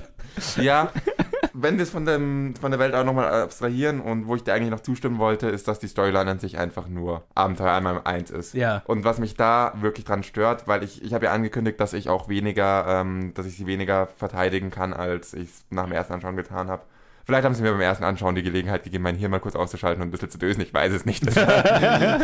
Das Java-Kostüm hat inzwischen Ja. dein Hirn versenkt. So. ja, aber ja, es kann viele Gründe haben, warum es mir beim ersten Mal nicht aufgefallen ist. Aber es, diesmal ist mir auch aufgefallen, wie unnötig das Ganze ist. Wie unnötig das ist. Man könnte das genauso etablieren. Ich meine, Finn ist ein scheiß First Order Stormtrooper. Ja. Ähm, also an dem Punkt, wo er gesagt hat, als Finn gesagt hat, äh, wir können da nicht reinfliegen, wir können uns da nicht durchhacken. Ich meine, er hat Insider-Informationen. In Rogue One hat das super funktioniert. Ja. Gut, Rogue One war 30 Jahre früher, aber Ja. ob sich das so krass geändert hat, weiß ich nicht. Das ist eigentlich dann die Macht des Screenwriters, das zu schreiben, ob sich das geändert hat Ja, nicht. klar. Ich wäre perfekt happy damit, wenn Finn und eventuell Rose von mir aus, auch wenn der Charakter viel kritisiert wird, und da kann ich nicht mal so sehr widersprechen, Ich mag den Charakter, ich Ja. verstehe aber auch einiges Ja. dann der Kritik. Ja. Ja, also das wäre für mich genug, wenn die beiden einfach sich direkt auf den Weg machen würden, ohne den Umweg übers Casino. Man hätte daraus dann eine sehr viel dramatischere Storyline, sehr viel spannendere Storyline stricken können. Und mehr auf dem Sternzerstörer Ja. an sich. ja, genau. Ja, mehr infiltrieren und so Mehr, weiter. genau. Mhm. Und das einzige Wichtige ist halt, dass die Information Rebellentransporter irgendwie bei den beiden angekommen ist, dass äh, es irgendwer auf dem Schiff aus ihnen rausbringen kann. Könnte ja auch äh, ein, es könnten ja auch einen von auf dem Kreuzer finden, der sie, der sie fliegt oder so und der sie dann verrät. Also es kann ja x-beliebiger Charakter Ja. sein, der sie am Ende verrät. Ja, auch das. Ja. Oder halt wirklich irgendwie, dass sie sie dazu zwingen, dass sie sie foltern und das dazu, was weiß ich. Ja, es gibt auch- so viele gut, Ideen. ja. Es gibt so viele Ideen, wie das funktionieren kann. Und das einzig Relevante dazu ist, dass sie halt wissen, was der Plan ist. Da- Was der Plan von Vice Admiral Holder ist. Und das ist ein anderer großer Kritikpunkt an diesem Film. Dass sie ihren Plan für sich behält. Ist. Womit ich aber tatsächlich kein Ja. wirkliches Problem habe. dass sie ihn nicht jedem sagt, ist okay, aber dass sie, äh, dass sie das Risiko eingeht, dass Poe, sie kennt Poe, sie weiß, Nein, sie kennt ihn nicht. Das ist Ja. das Ding. ja gut, sie, Sie, alles, was sie von ihm weiß, ist, was sie gesehen hat, wie er halt die Bomberflotte geopfert hat. Da lernt sie ihn quasi kennen. okay, ja, das, heißt, stimmt. alles, was sie von ihm weiß, ist, dass er hitzköpfig ist und dass er Probleme bereitet. Also ihn nicht einzuweihen aus Angst, ähm, dass er halt Scheiße bauen könnte, ohne halt ihn so weit einschätzen zu können, dass er, weil sie ihn nicht einweiht, erst recht Scheiße baut, ist ein Charakterzug, den ich verstehen kann. Ja, es ist nicht unverständlich, aber Ja. ich fände es auch nicht weniger, ähm, also ich fände es nicht, auch nicht schlimm, wenn sie, sie muss ihm ja nicht den Plan verraten. Sie Ja. muss ihm einfach nur sagen, es gibt einen Plan. Es muss eine Information reichen. Es muss, es, er kann vielleicht einfach von vornherein gesehen haben, dass äh, die Rebellentransporter vorbereitet werden. Ja. Irgend sowas. Ja. Es gibt so viele Ideen, wie diese Info an Finn und Rose kommen könnte oder wie diese Info Ja. an sie kommen könnte, wie sie was von dem Plan wüssten und wie, wie irgendwer anders als dieser Master Codebreaker sie verraten kann. Ja, ja, ja, ja, total. Was dann auch noch mich gerade auf die Idee bringt, vielleicht vergesse ich da gerade was, woher weiß eigentlich der Master Codebreaker von den Rebellentransportern? Äh, weil Poe es durchsagt. Als sie neben ihm stehen, als er die Ach so, Tür ja, stimmt, okay. Gut, dann vergiss das. Aber ja, aber selbst ist, dann, ist, ja, dann hätte ja umso besser dünn. funktioniert. Dann hätte ja die Infiltration genauso funktioniert. Ja. Und dann hätten sie die beiden das ja auch gehört. Und dann brauchen wir das ganze andere nicht. Die hätten den Plan auch preisgeben können. Ja. Dieser Poe hätte sagen können, scheiß auf, wie sie es aus den Leuten rausbringen. Sie hätten gefangen werden können und Poe hätte durchsagen können, hey Leute, wie sieht's aus? Sie bereitet gerade die Transporter vor. Fertig. Ja, ja, ja. Es gibt so viele bessere Möglichkeiten als die Storyline, um dieses Scheitern mit Konsequenzen zu, zu bringen. Und deswegen ist mein Fazit von dieser ganzen Storyline, ich bin froh, dass sie existiert, ich bin dankbar, dass sie existiert, ich bin dankbar, dass es Konsequenzen gibt jetzt im Star Wars-Universum, aber diese Storyline ist nicht der richtige Weg gewesen. Es ist der schwächste Teil des. Films, ja, definitiv. Was ich aber da sagen muss, ich mag, was ich an der Storyline mag, ist, dass Poe eine Meuterei anzettelt und die halt dann in die Hose geht und dass Leia ihn dann abknallt. Das mag ich. Äh, weil das ist so das Ultimative, was Poes Charakter tun würde, ne? Er ist der Hitzkopf, der, wenn er glaubt, das Richtige zu tun, alles riskieren würde und quasi allen auf die Füße pinkelt, die, Ja. äh, die, die über ihm stehen. Ne? Und Leia im Umkehrschluss ist auch diejenige, die ihn ja am Anfang schon herabstuft, weil er es halt auf die Spitze treibt, dann auch einfach schockt und ihn ausschält. Ja. Habe ich gefeiert. Ja, Ganze. das war an sich eine coole Sache. Ich Ja. muss trotzdem bei meiner Kritik bleiben, dass ich ein bisschen, dass ich den Charakter von, äh, jetzt sag ich den Namen wieder vergessen, Holdo. Dass ich den Charakter von Holdo ein bisschen schwach motiviert fand, in die Richtung kein Ja. Wort preiszugeben. Ja. Ich meine, sie leitet eine Flotte, sie werden verfolgt, sie kann, sie muss ihren Plan nicht preisgeben, aber sie muss wissen lassen, dass es einen Plan und eine Chance gibt. Ja. Sie lässt es wirklich so aussehen, als würden sie einfach wegfahren, bis sie keinen, äh, bis der Treibstoff alle ist. Und das ist halt, dann braucht sie sich nicht wundern, dass eine Meuterei angezettelt ist. Fair. Und dadurch, dass sie irgendwie von Lea so viel Respekt hat und dadurch, dass ähm, Poe auch so überrascht ist, sie zu sehen, weil sie ja irgendwie anscheinend doch ein bisschen einen Status hat, fand ich das nicht wirklich ihrem Charakter, meinen Erwartungen von dem Charakter mal wieder nicht ganz entsprechend. Ja. Weil ich mir denke, so jemand würde nicht die Flotte leiten, so jemand wüsste, dass, das, dass er damit eine Meuterei riskiert, dass er damit ähm, Deserteure riskiert, dass er damit echt viel riskiert, wenn er, den, wenn er seinem Schiff keine Hoffnung macht. Ja. Mich hat es nicht so gestört wie dich, aber es ist alles Teil der schwächsten Storyline des Films. Also, Mich hat's nicht wahnsinnig gestört. Es Ja. ist nur so, wenn man drüber redet, kann man es erwähnen. nee, Viele total. der Sachen, die ich hier kritisiere, stören mich nicht wirklich. Ja. Es hat mich auch nicht gestört, dass Luke den scheiß Grashalm mitgenommen hat. Man kann es einfach mal erwähnt haben, weil es so ist. Der Grashalm. Ja. Äh, Hashtag Luke Gras, Luke's Grashalm oder so. Luke's Grashalm, keine Ahnung. Woher kam der Grashalm? Was ist das Besondere an diesem einen Grashalm? Ja, genau. Alter, keine Ahnung. Grashalm-Gate. Gut, äh, an der Stelle möchte ich noch mal ganz kurz erwähnen, wenn wir schon bei Grasheim Gate sind. Ähm, um die Casino-Storyline abzuschließen, möchte ich noch kurz ein paar Sachen erwähnen, die mir daran gefallen haben. So kleine Sachen wie zum Beispiel der kleine Gnom, der Münzen in BB-8 schmeißt. Den fand ich ziemlich cool. Den fand ich erstmal total nervig, Ja. weil es spät war und ich vercheckt habe, dass das Ähnlichkeit mit den Mönz-Dings-Slots hat. Aber im Nachhinein fand ich irgendwie cool. Der übrigens, der wird gesprochen, also das Grunzen wird gesprochen von Mark Hamill. Geil. Ja, was ich dagegen nicht mochte, waren die Pferde, Pferdeviecher und das, der ganze Kram, also wo sie mit den Pferdeviechern abhauen. Und die Kinder auf Canterbite fand ich auch, äh, habe ich ein Problem mit. Auch dann mit der allerletzten Sequenz. Ich mag die, den ganz, den, den Schluss, Schluss vom Film. Äh, mein größtes Problem damit ist, dass die Kostüme und das Aussehen dieser Kinder mich die ganze Zeit so an nicht Tom Sawyer, sondern wie heißt das Kind in London? Oliver Twist, habe ich gemeint. Also diese Oliver Twist-Kinder. Das Design und die Art und Weise, wie die gehandhabt wurden, hat mich immer wieder rausgehauen, einfach. Einfach weil es mich die ganze Zeit an Oliver Twist oder sowas erinnert hat. Und also ich mag den Symbolismus, den, den, den, das, die Symbolik am Ende des Films. Also dieses, äh, was ja Luke Minuten vorher gesagt hat, The Rebellion is reborn. Und äh, das ist dieser Spark of Hope, der sich halt, ne, den die Rebellion hinterlässt, dort, wo sie auftaucht. Das mag ich. Mir hat nur die Ausführung, äh, die Umsetzung nicht so gut gefallen. Und gut, in, in Canterbite dann mit dem Pferde und die Kinder, die dann die Pferde freilassen und das, das hätte von mir alles aus alles nicht gebraucht.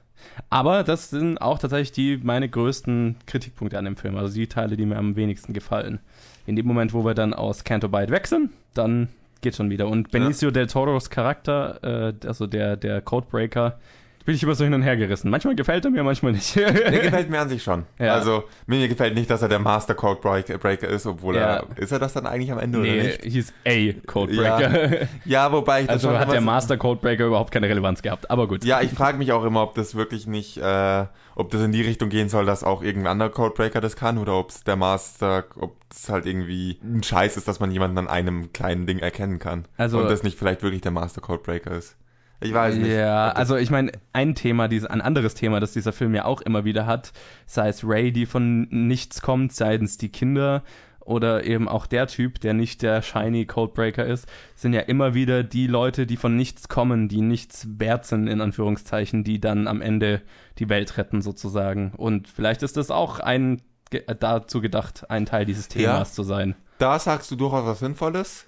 Aber ich nutze es gleich wieder als Überleitung zu einem wahrscheinlich anderen heiß diskutierten Thema, das wir vorher schon angekündigt haben. Ich behaupte, Ray kommt nicht irgendwoher.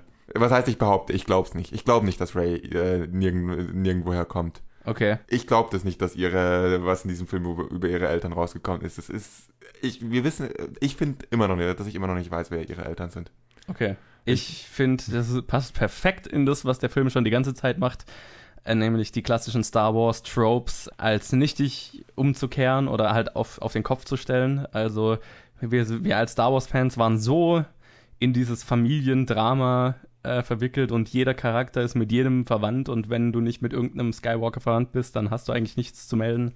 Und eben das Thema, das ich gerade angesprochen habe, äh, also dass gerade die Charaktere, die eigentlich keinen Platz in der Story haben, was ja auch Kylo Ren zu ihr sagt, also, also er sagt, also darüber reden, dass ihre Eltern eigentlich ja niemand waren am Ende. Ähm, wo er ja auch zu ihr sagt, you have no place in this story. Und das ist auch eins dieser Themen, die ich meine immer wieder zu erkennen, dass gerade die Charakter, die eigentlich keinen Platz in dieser Geschichte haben, die sind, die am Ende das, die entscheidenden sind. Mhm. Also von, aus diesen zwei Aspekten glaube ich schon, dass das ist, worauf es rausläuft. Dass das Thema da drin in diesem Film tief verankert ist, ist, muss ich dir ziemlich zustimmen, das lese ich genauso raus, aber ich traue dir mit Rays Eltern trotzdem nicht. Es muss ja nicht ein Skywalker sein, das glaube ich dir gern, dass sie nicht mit den Skywalkers verwandt ist. Oder Obi-Wan oder Also ich. es, ich behaupte nicht, dass sie mit irgendwelchen uns bekannten Charakteren unbedingt verwandt sein muss. Ah, okay. Also vielleicht ist es das auch so, vielleicht ist es irgendwie über mehrere Generationen von einem aus den Prequels bekannten Charakter, vielleicht ist es auch einfach vor mehreren Generationen Jedi gewesen, irgendwas, keine Ahnung. Irgendein Charakter, den wir noch nicht so wahr haben in diesem Filmfranchise. Ich möchte nicht prophezeien, wer ihre Eltern sind. Ich sage nur, dass ich diesem Ganzen nicht traue. Okay. Es hat mehrere Gründe. Ich habe beim ersten Anschauen habe ich schon irgendwie ge am Ende gedacht, geil, äh, also so vom Fan her geil enttäuscht. Jetzt weiß ich immer noch nicht, wer ihre Eltern sind. Andererseits habe ich gedacht, cool, der Film hat uns immer noch nicht verraten, wer ihre Eltern sind. Und dann kam halt so überall diese News und die Eltern, jeder hat es so, für bare Münze genommen. Da habe ich gefragt, habe ich irgendwas nicht mitgekriegt? Deswegen habe ich da ganz speziell nochmal drauf geachtet, diesen Film. Und ich finde nicht, dass es klar rüberkommt, dass es stimmt. Ich weiß nicht, woher sie kommt. Ich habe auch eine Theorie heute zufällig gelesen, die behauptet, ähm, Anakin hatte keinen Vater. Vielleicht hat sie auch so eine Hintergrundstory. Ja, Das gut, wär- das, das, das ist ja eine der Theorien, die es schon Ja. ziemlich lange gibt. Ja, ja, klar, aber das ist, ich glaube nicht, dass sie einfach zwei ganz gewöhnliche Eltern hatte. Oder Okay. nur Eltern vielleicht, aber dass in der Familie nichts da ist.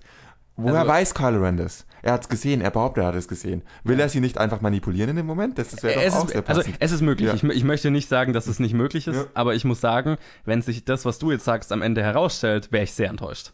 du meinst jetzt diese Theorie mit Also äh, das- keine das- Eltern, also das wenn, ich wenn auch. sich herausstellt, dass ihre Eltern irgendeine Bedeutung haben, wäre ich sehr enttäuscht, weil das eins der besten okay? Dinge okay. an diesem Film, äh, die ich an diesem Film fand, nämlich gerade dieses, dass es ist nicht, es kommt nicht drauf an, woher du kommst, sondern was du aus deinem Leben machst und wer deine Eltern sind oder was du angeblich für eine, für eine Lineage hast, äh, für eine Abstammung, ist nicht wichtig, sondern was du selber tust und leistest, ist wichtig.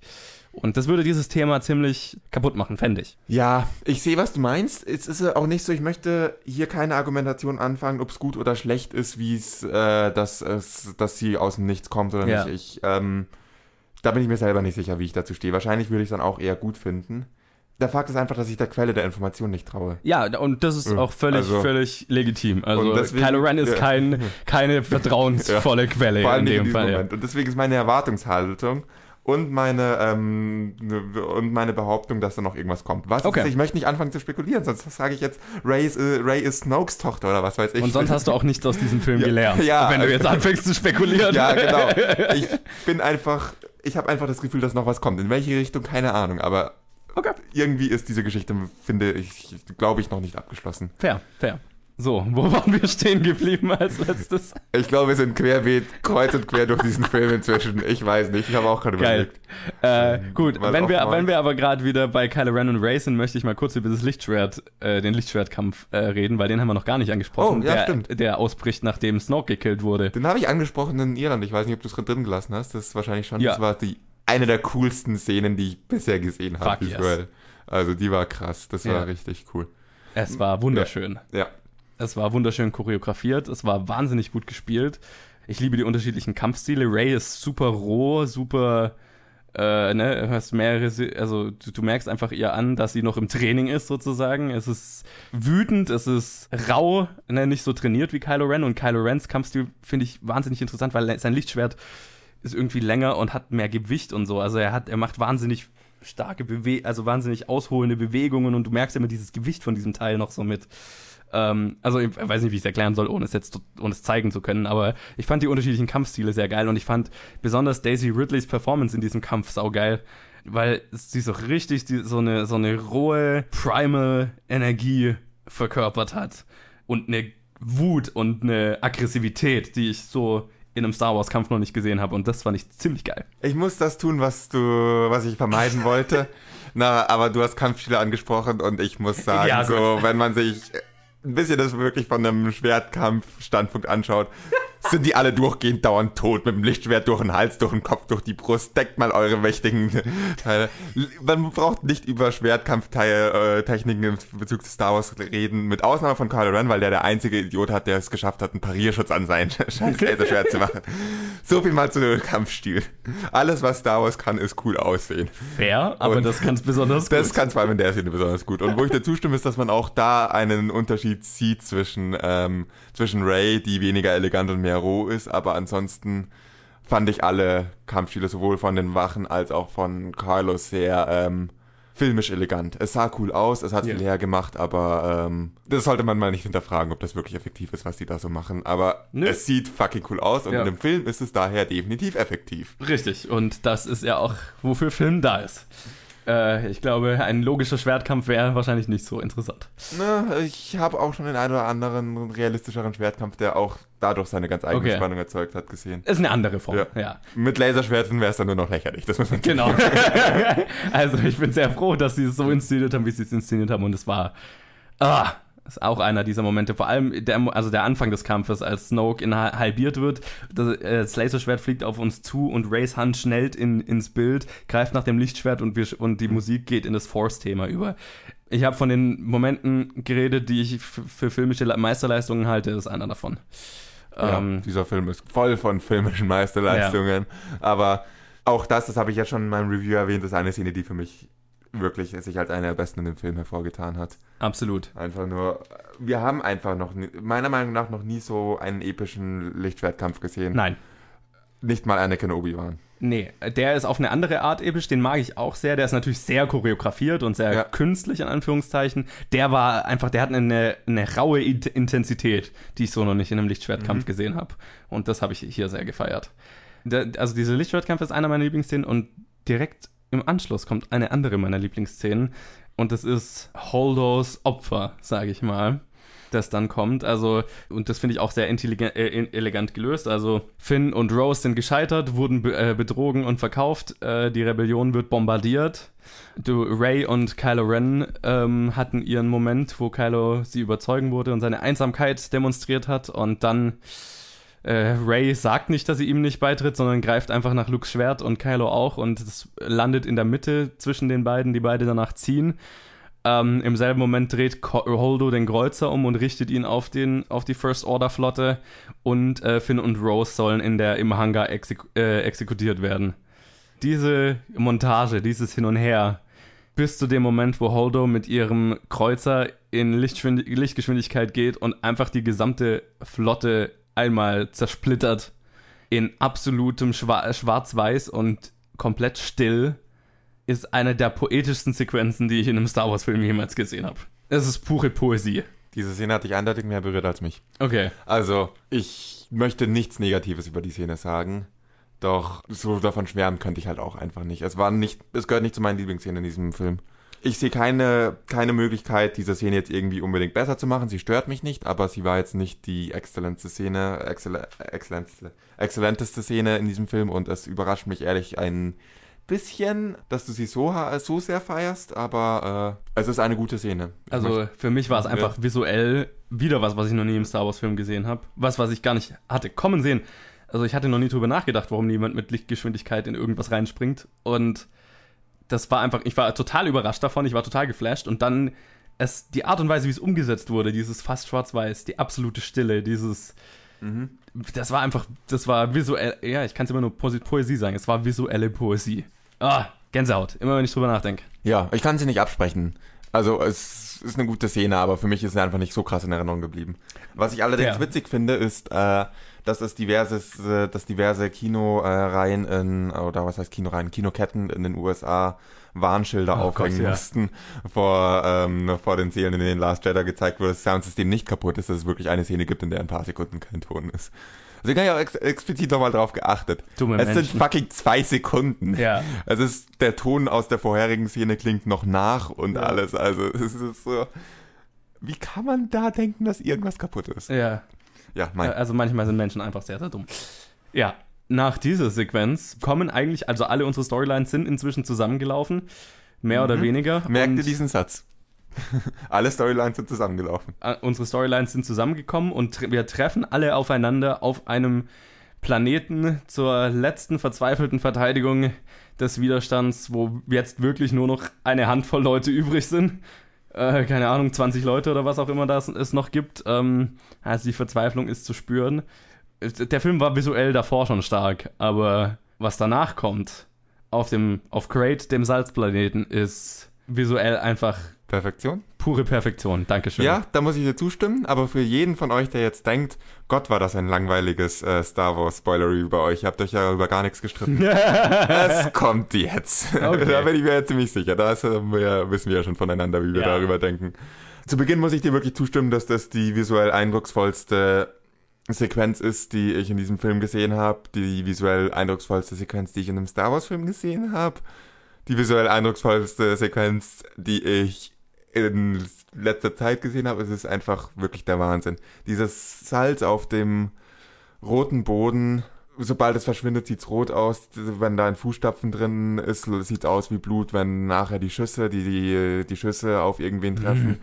Sieht es aus, als wäre es ein blutiges Schlachtfeld. So kann man auch sehr elegant eine ähm, höhere FSK-Wertung umgehen, ist mir da ja, total, habe ich mir auch gedacht. Also ist, ich glaube, dass auch das einer der Gedanken war, es wurde halt bis zur Perfektion betrieben. Es ist so schön ästhetisch, es ist wirklich der Wahnsinn. Diese ja. Szenen sind großartig und sie hätten einen wirklich, diese ganze Sequenz hätte einen wirklich, wirklich einen perfekten Anfang für Episode 9 gemacht.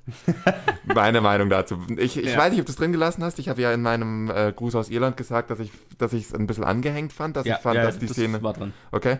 Der, also ich habe ja aus, äh, aus Irland schon gesagt, dass ich es angehängt fand, dass ich, ähm, dass ich finde, der Film hat sein Ende verpasst sein Ende wäre meiner Meinung nach die Sequenz, ähm, äh, diese Lichtschwertsequenz und das, der Dialog zwischen Carlo und Ray gewesen. Das wäre, das war so ein perfektes Ende und dann geht, könnte man vielleicht noch die Storylines so ausblenden und würde mit, was heißt ausblenden? Die Storylines alle sind alle an einem Ende an dem Punkt mehr oder weniger.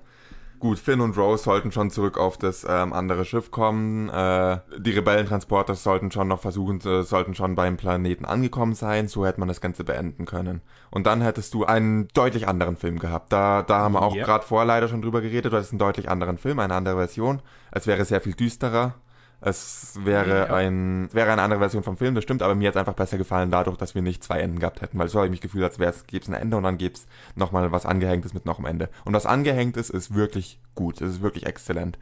Aber ich stelle mir das so viel besser als den Beginn von einem neuen Film vor. Wenn Episode 9 mit dieser Sequenz starten würde, mit dieser Schlacht, das wäre, Plötzlich wäre die Schlacht auf Hoth einfach ein Dreck dagegen. Plötzlich wäre der Beginn von Episode 5 einfach äh, übertrumpft. Äh, yeah. Das wäre so ein geiler Start für einen Film gewesen. Und wenn man dann schaffen würde, den auf dem Niveau weiterzuziehen, boah, wär, da wäre so viel Potenzial drin. Wenn man am Anfang schon so eine ähm, Supersequenz hat, traue ich Disney zu lang genug dran zu feilen, dass der Rest des Filmes ebenfalls auf diesem Niveau verläuft. Und das hätte ich sehr gerne gesehen. Aber mein Hauptproblem, wie gesagt, damit ist einfach, dass es sich in diesem Film angehängt fühlt. Und deswegen ist das einer der weiteren zentralen Kritikpunkte. Ganz gleich, wie visuell schön die Sequenz ist. Sie ist einer meiner zentralen Kritikpunkte an diesem Film, dramaturgisch gesehen. Also, ich kann dir nicht widersprechen, es hätte definitiv funktioniert. Ähm, da stimme ich dir zu. Der Film hätte da ein Ende finden können. Es wäre ein sehr anderer Film geworden. Aber, das habe ich dir auch schon gesagt, äh, ich bevorzuge tatsächlich die, die Version, die wir bekommen haben. Einfach weil ich die Abrundung von Luke's Storyline und also das die Beendung von Luke's Storyline und damit äh, die Beendung des ganzen Themas, über das wir in diesem Film geredet haben, ähm, nämlich das Scheitern und am Ende aber das daraus lernen und etwas Besseres daraus machen, was ja einer der zentralen Punkte ist. Das hätten wir dann nämlich nicht gehabt. Nämlich, dass Luke aus seinem Scheitern gelernt hat und ein, ein Ende für sich gefunden hat, das ihm würdig ist und dass äh, die Rebellion aus ihrem Scheitern hervorgeht und eine Wiedergeburt erfährt in einer gewissen Art und Weise. Also diese, die, der thematische Bogen hätte mir dann gefehlt. Und so fand ich es halt sehr schön abgeschlossen. Es stimmt, man hätte da vorne das Ende machen können. Es wäre dramaturgisch völlig, völlig richtig gewesen. Wäre sehr viel düsterer geworden. Ich mag so, wie es ist. Mensch, jetzt habe ich einen Streit angekündigt und du sagst, ich kann dir nicht widersprechen. Und auch deinen Wieder Argumenten kann ich nicht wirklich widersprechen. Wollen wir wenigstens probieren? Nee. Also es ist spät, äh, wir probieren jetzt nicht zu, zu günstig zu streiten. Ich, ich weiß, also es funktioniert auch. Ja, da bin ich jetzt vorsichtig mit der Formulierung. Ich finde ich find nicht, dass das so in der aktuellen Version funktioniert. Für mich persönlich jedenfalls mhm. nicht. Weil das einfach ein Fehler ist, der zu oft gemacht wird und der mich zu sehr stört, wenn ein Film sein Ende verpasst. Und das ist, das, das ist was, worüber ich schwer hinwegsehen kann. Deine Argumentation ergibt aber durchaus viel Sinn. Und die Idee mit, äh, was heißt die Idee? Die darauf eingeschossen, dass das ein super Anfang für Episode 9 wäre, bin ich bei, habe ich mich mehr, als ich das zweite Mal gesehen habe, beim ersten Mal dachte ich, vielleicht hätte man das ein bisschen anders strukturieren können, dass man vermeidet, dass es so wirkt, als hätte der Film zwei Enden. Mhm. In welche Richtung, da müsste man sehr viel mehr Analyse reinstecken. Ja, ja, ja sehr, klar, verstehe. Äh, wahrscheinlich hat, äh, hat Disney das auch explizit gemacht und ähm, ist halt dazu gekommen, dass ihnen dieses Ergebnis am besten gefällt. Am Ende ist es auch immer noch Geschmackssache. Aber sowieso, ja. Ja. Ähm, worauf wollte ich eigentlich hinaus? Äh, was da für mich ganz stark gilt dabei, ist das Argument, dass Luke Storyline noch irgendwie abgeschlossen wurde ja. damit. Und das war eine schöne Sache. Wobei ich es auch nicht verkehrt fände, ähm, ihn praktisch zu Beginn des nächsten Films zu töten. Das hätte auch was Unerwartetes. Das hätte was. Ich meine, in diesem Film hat jeder so halb erwartet, dass Luke stirbt. Im nächsten Film wäre das einfach so ein freundlicher Schlag in die Fresse, äh, wäre die ganze Sequenz ein freundlicher Schlag in die Fresse des Zuschauers, wenn sie so existiert hätte. Und zwar wirklich auf eine positive Art, dass man ja. wachgerüttelt ist, dass man nicht weiß, was man zu erwarten hat. Verstehe ich, wobei aber, ich aber sagen muss, dass ich dann ja. Luke's Story in diesem Film ja. sehr unzufrieden, gef zufriedenstellend gefunden hätte, einfach. Ja, was mich auch dann dazu führt, dass ich dir so weit zustimme, dass ich zwar persönlich es bevorzugt hätte, wenn ich den wenn der Film früher sein Ende gefunden hatte, hätte, dass ich dann aber glaube, dass der Film noch mehr Hass auf sich ziehen würde. ja, auf jeden Fall. Und dass ich dann glaube, dass, ähm, dass es vielleicht sogar ganz gut ist, dass es dran ist, weil diese Sequenz ist, es wird niemand, behauptet niemand, dass die nicht super aussieht ja. und das ist wenigstens das. So hast du wenigstens die Leute, die gerade sagen können, ja gut, die Story hat mir nicht so gefallen, aber die, das Ende, ja. das auch. Und wenn ja. du, wenn du wirklich diesen Film nur ums Scheitern gedreht hättest, wenn du wirklich diesen Film da abgeschnitten hättest, hat er, glaube ich, aus meiner Sicht unverständlicherweise noch mehr Hass auf sich gezogen. Ja. Und das fände ich dann wiederum zu schade. Also, du hast mich tatsächlich überzeugt, dass es gut ist, dass du diesen Film ist. Aber besser wäre es, wenn Star Wars-Fans nicht so verdammt Arsch, verdammte Arschlöcher wären. Da können wir uns, da sind wir uns definitiv einig. Ich meine, kommt schon, wer stellt eine Petition, um einen Film aus seinem Franchise entfernen Dumme zu lassen? Menschen. Wo wir beim Ende des Films waren. ja, stimmt, darüber wollten wir eigentlich streiten. Irgendwie sind wir abgedriftet und waren sind wieder einig. Scheiße, was machen ja. wir eigentlich falsch in letzter Zeit? Ich hatte angekündigt, es gibt visuelle Meisterleistungen im Film. Das, letzte, das Ende dieses Films ist voll davon. Aber wenn ich finde, wenn man so ein bisschen was über meisterliches Filmemachen lernen will, der Reveal, als der Millennium Falcon auftaucht, ist einer der perfektesten Reveals, die ich jemals in einem Film gesehen habe. Die Shot-Komposition, der Rhythmus, das Zusammenspiel aus Bild und Musik ist, ist Wahnsinn. Ich kann es hier auch nicht erklären, ohne zu zeigen oder Soundbeispiele zu haben. Deswegen möchte ich da gar nicht weiter drauf eingehen. Aber achtet da mal drauf. Es ist, es ist eine Meisterleistung. Der Rest dieser Sequenz auch, aber das, den fand ich, das ist rausgestochen. Also die ganze Schlacht ist super.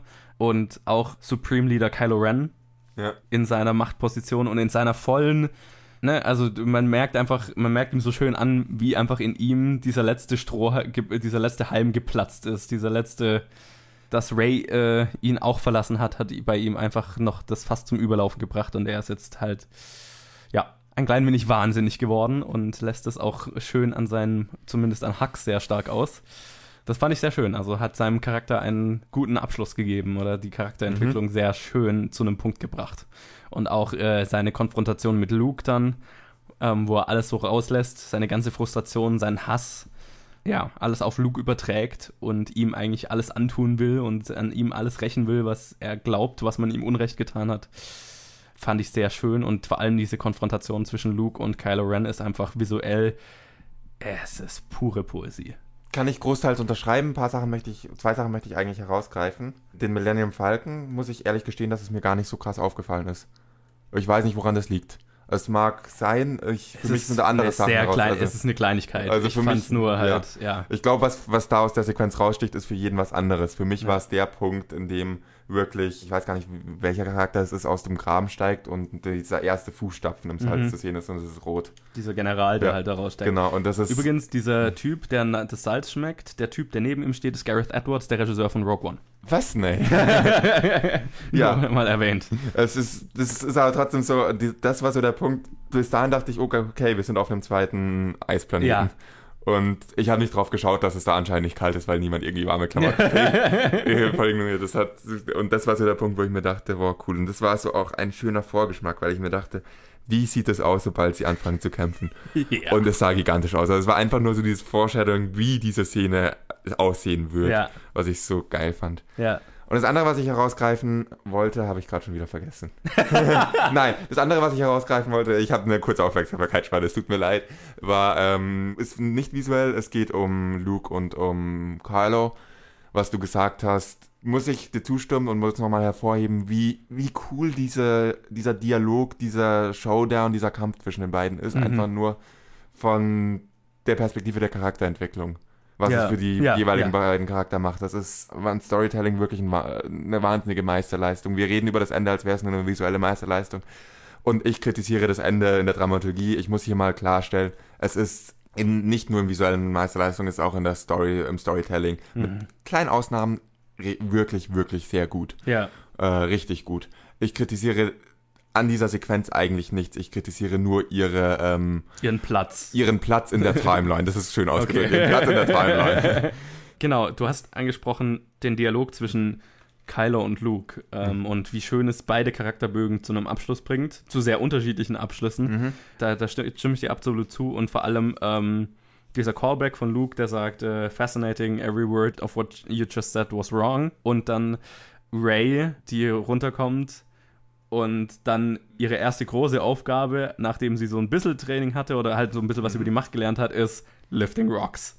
Diese Ironie und dann, wo Luke einfach, die, die, das, ich sag, kann immer nur wieder visuelle po also Poesie sagen, wo Luke dann sagt, ähm, The Rebellion is reborn today. Heben ein paar Steine, Licht fällt auf ein paar Charaktere. Uh, the war is just beginning wir revealen wieder ein paar Charaktere in Staunen. And I will not be the last Jedi. Frontaler Shot. Und wir machen so eine leichte Überblendung direkt auf Ray.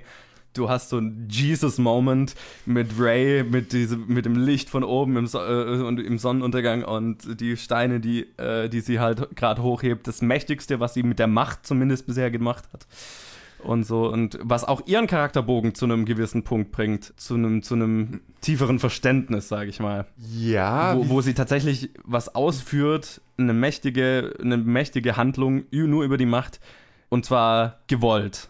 Also wo sie es nicht einfach nur roh macht, sondern wirklich konzentriert was umsetzt, was sie gelernt hat oder so. Also, weißt du, wie ich meine? Ja, ich weiß, was du meinst und es ist interessant, dass du, nachdem ich gesagt habe, es gibt äh, einige Ausnahmen in dieser Szene, die ich in dieser Sequenz, die ich doch kritisieren würde, wahrscheinlich mein größtes Problem ansprichst. also hier habe ich wieder eine ganz andere Meinung als du. Es fällt wieder darauf zurück, dass Ray für ihren ähm, da rausfällt als zu mächtig es ist wieder eine Sache, wie, wie, was für ein Verständnis man davon hat, wie die Macht funktioniert. Mhm. Aber wenn wir uns daran erinnern, wie Yoda Luke dazu gebracht hat, den X-Wing aus dem Sumpf zu heben, was nach sehr viel mehr Training geschah, müssten, müsste dieser ganze Stein, äh, dieser ganze Steinhaufen ein bis Ray ein bisschen überfordert haben. Aber Ray ist nicht gleich Luke. Und ja. dass Luke sogar vor ihrer Macht Angst hat? Ja, aber sie ist dennoch sehr untrainiert. Also alles, ja, ja. Ihr, ihr Training bisher war ähm, im Endeffekt mit dem Grashalm gekitzelt werden. Hashtag Grashalmgate. Nein, ihr Training bisher war quasi non-existent. Und man kann jedem zugestehen, mächtiger zu sein als andere Personen, aber die Macht so einzusetzen, so gezielt, ist nach allem, was wir bisher gesehen haben in Star Wars-Filmen, doch eine Trainingssache. Und dieses Training hatte sie nicht. Und das Ja, ist so eine Sache, die ich da zu kritisieren habe, die ich inkonsequent fand in dem Charakter und weshalb ich diese Szene nicht genießen konnte. Diese, die Sequenz an sich bleibt trotzdem super, aber diese Se- Szene fand ich ein bisschen schwach. Da wäre es mir lieber gewesen, es würden keine Steine da liegen und sie könnten einfach rauslaufen in den Okay. Falken und wegfliegen. Ich meine, visuell war es cool, aber sonst, das war, Ich das war auch für ihren Charakter einfach ein super Moment. Also auch, wenn wir sagen, great, also dieser Planet, diese letzte Sequenz bringt einfach alle Charakterbögen zu einem Abschluss, eben ihren auch.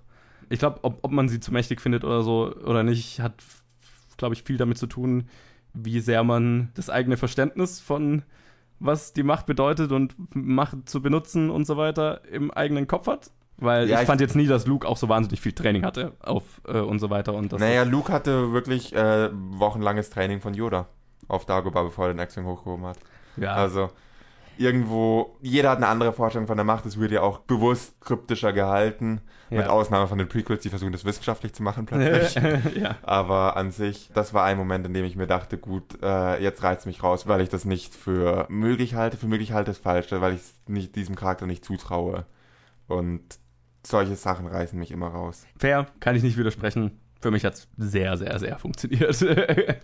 Um mal vom Ende nochmal wegzukommen, zurück zum Anfang, wenn Okay. ich da eine Überleitung schlagen darf. Wir reden jetzt schon eine Weile über das Ende. Apropos Sachen mit der Macht, die ich einer bestimmten Person nicht zutraue. Lass mal über Lea reden. so, ja, das haben wir gar nicht. Ja. ja. Also diese Szene spaltet auch. Ich bin nicht so, dass ich sie total hasse. Ich meine, ich finde sie einfach ungeschickt. Ich finde, diese Sache hätte man geschickter lösen können. Klar, was ich cool finde an dieser Szene, ist erstmal, dass Lea in, ins Weltall fliegt. Was ich davor schon uncool finde, ist, dass die Brücke ohne Schutz ist. Dass da ein einzelner Blasterschuss die Brücke hochjagen kann. Das ist irgendwie ein bisschen, nach allem, was wir über Star Wars Schutzschilde und Schiffe gelernt haben, erstmal unrealistisch. Aber dass das passiert, fand ich dann irgendwie cool, dass man Lea in so eine Situation bringt. Und dass man sie daraus rettet dass sie nicht stirbt. Jeder, der in diesen Film reingeht, hat erwartet, dass, äh, dass Lea stirbt, einfach weil Ja, offensichtliche Gründe. Und in dieser Szene hat wahrscheinlich jeder erwartet, gut, jetzt ist der Moment. Schade, dass er so früh war. Und dann kommt sie ja, dann war es der Moment halt nicht. Und dann dachte ich irgendwie cool, hey, das war cool. Ihr habt mal wieder in diesem Film, oder das war einer der ersten Momente, einfach äh, den Kinogängern gezeigt, dass sie prophezeien können, was sie wollen in einem Franchise und wir, äh, sie scheißen einfach drauf. Und das finde ich an sich eine coole Sache. Ja. Wie das passiert ist, finde ich aber ungeschickt, denn Leas mächtigste Aktion, die wir bisher gesehen haben, war zu hören, dass Luke sie ru- ruft. ja. Und jetzt plötzlich was zu machen, was wir noch nie gesehen haben von irgendjemand. Wir wissen, dass Lea mit der Macht umgehen kann. Wir wissen es vor allem aus Büchern und äh, Expanded Sowieso, Universe, ja. was nicht mehr relevant ist dank Disney. Äh, Naja, es gibt auch ja. Canon-Bücher, in denen sie Ja. es tut. Also, ja, aber es ist trotzdem dann vom Filmemacher, von den Filmemachern ein bisschen eine schwache Leistung, dass wir zwischen sie hört Luke und zwischen sie überlebt im Weltall und zieht sich zurück, was nicht mal irgendwie. Dazu komme ich gleich, was ich gerade sagen wollte. Das, da ist einfach keine Steigerung da. Das ist das eine Extrem, das ist das andere, dass wir dazwischen nichts gesehen haben. Dass wir in Episode 7 war Lea, hatte nichts mit Macht an der Hut, sondern hat, war halt nur der General. Und das hat für mich nicht zu ihrem Charakter gepasst und mich da herausgerissen. Auch in Anbetracht, wenn man es mit ähnlichen Situationen vergleicht, in Episode 3, wenn Grievous äh, entkommt, indem er die Brücke zerschießt, äh, ist es für Anakin und Obi-Wan unbedingt notwendig, sich irgendwie drinnen zu bewahren, weil sie sich nicht mit der Macht gegen äh, irgendwie im Weltall bewegen können? Oder warum? Naja, also ich habe das auch nicht so interpretiert, als hätte sie das bewusst gemacht, Ja. sondern als wäre es halt die Macht, die sie rettet. Nicht sie, die die Macht nutzt, um sich selbst zu retten, sondern Ja, das ist auch eine Argumentation, gegen die ich Ja. nicht zu sehr widersprechen kann. Das finde ich dann einfach ein bisschen ungeschickt, die Szene. ja. In Anbetracht dessen, dass ähm, ich auch in Diskussionen schon viele Ansätze gehört habe, die für mich mehr Sinn ergeben. Wir sehen davor, dass Kylo den mit ihr kommuniziert und den Schuss nicht absetzt und ein anderer ähm, den Schuss absetzt. Wäre es zu viel verlangt von einem schon sehr mächtig etablierten Machtnutzer, dass sie, da- also dass Kylo seine eigene Mutter, die er in dem Moment dann doch nicht Hm. tot sehen wollte, zurückschubst? Wäre das irgendwie, wäre für mich eine logischere, erklärbare Situation gewesen und hätte wäre eine auch ein schöner Charaktermoment für Kylo Ren gewesen. Deswegen muss ich diese Szene ähm, Nicht deswegen, das ist nur eine Idee, wie diese Ja, Szene ja. anders funktionieren könnte. Diese Szene kann anders funktionieren, als mit einem Ex Machina. Lea kann plötzlich äh, sich durchs, durchs Weltall fliegen. Also Das war so ein bisschen, hä. ich, ich bin auch kein großer Fan der Szene. Also ich, ich aber auf eine andere Art und Weise. Ich habe kein Problem damit, dass Lea das kann, weil seit dem letzten, also sie ist 30 Jahre älter. Da kann in der Zwischenzeit viel passiert sein. Und wie ich ja gerade gesagt habe, also ich interpretiere das eher so, dass nicht sie, dass, es dass sie es nicht bewusst macht, sondern dass es halt mehr ein Reflex ist von einem sterbenden Force-User oder von, von der Macht selbst, die halt eingreift. Ich fand es visuell ein bisschen ungeschickt umgesetzt, Mhm, weil, auch, weil man doch so den Reflex hat, dass es ein bisschen lächerlich aussieht. Ja, So. ja. Das war mein größtes Problem damit. Ähm, was ich schade fand, weil ich es cool fand, Le äh, Leia einen Moment zu geben, der raussticht. Einen Moment, in dem sie die Macht benutzt, einfach weil wir wissen, dass sie sie hat. Die Idee fand ich cool, ich fand die Umsetzung einfach ein bisschen ungeschickt. Ja, Es ist jetzt nichts, was mich völlig aus dem Film rausreißt. Ich fand es halt einfach, ja, es ist nicht mein Favorite Teil des Films. nee. Wiederum Geschmackssache, aber meiner Meinung nach hätte man die ohne große Verluste rausschneiden können. Ja. Bevor wir abschließen, noch eine Szene, über die wir gar nicht geredet haben, die zufällig meine Lieblingsszene des ganzen Films ist. Okay, jetzt bin ich gespannt, weil ich das Gefühl habe, dass es viel zu spät ist, wir viel zu lange reden und Ja, ich heim muss. Ich will es auch gar nicht lang machen, aber Yoda kommt in diesem Film vor. ah ja, okay, ja. Und das ist für mich, diese Szene wie, verkörpert für mich die Gesamtaussage dieses Films, die Quintessenz dieses Mhm, Films. Der ja. Film Yoda erzählt uns ziemlich wortwörtlich, worum es in diesem Film eigentlich geht. Ja, Und- das ist das Zitat des Films, The Failure, the greatest teacher ist oder so. Genau, und vor allem dann das Ende, ähm, We are what they grow beyond. That is the true burden of all masters.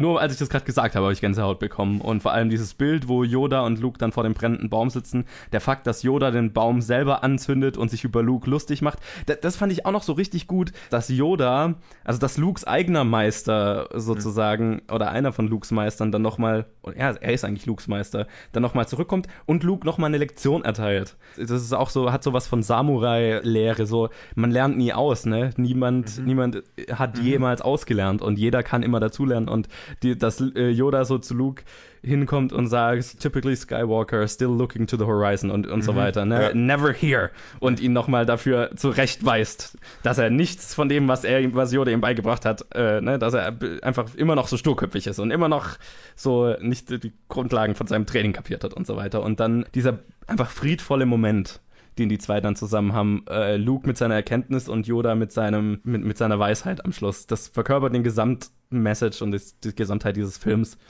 Und ist meine Lieblingsszene, damit. Ich finde es eine merkwürdige Wahl, dass es ausgerechnet die Lieblingsszene ist, aber ich kann nichts Negatives darüber sagen. Ja. Und ja, es ist auf jeden Fall, wie du gesagt hast, dass Yoda sagt für den dümmsten anzunehmenden User genau, worum es in diesem Film geht. Und wer es dann immer noch nicht checkt, ist selber schuld. Und deswegen finde ich immer so witzig, wenn Leute sagen, äh, Lukes Charakter ist in dem Film so schwach und so weiter. Diese Szene, in dieser Szene macht Luke alles äh, so viel durch und äh, die, diese Szene erklärt einem genau, was Luke durchmacht und äh, ja, whatever. Also ich liebe die Szene und äh, der Film ist geil und ich glaube, wir haben schon viel zu lange darüber geredet.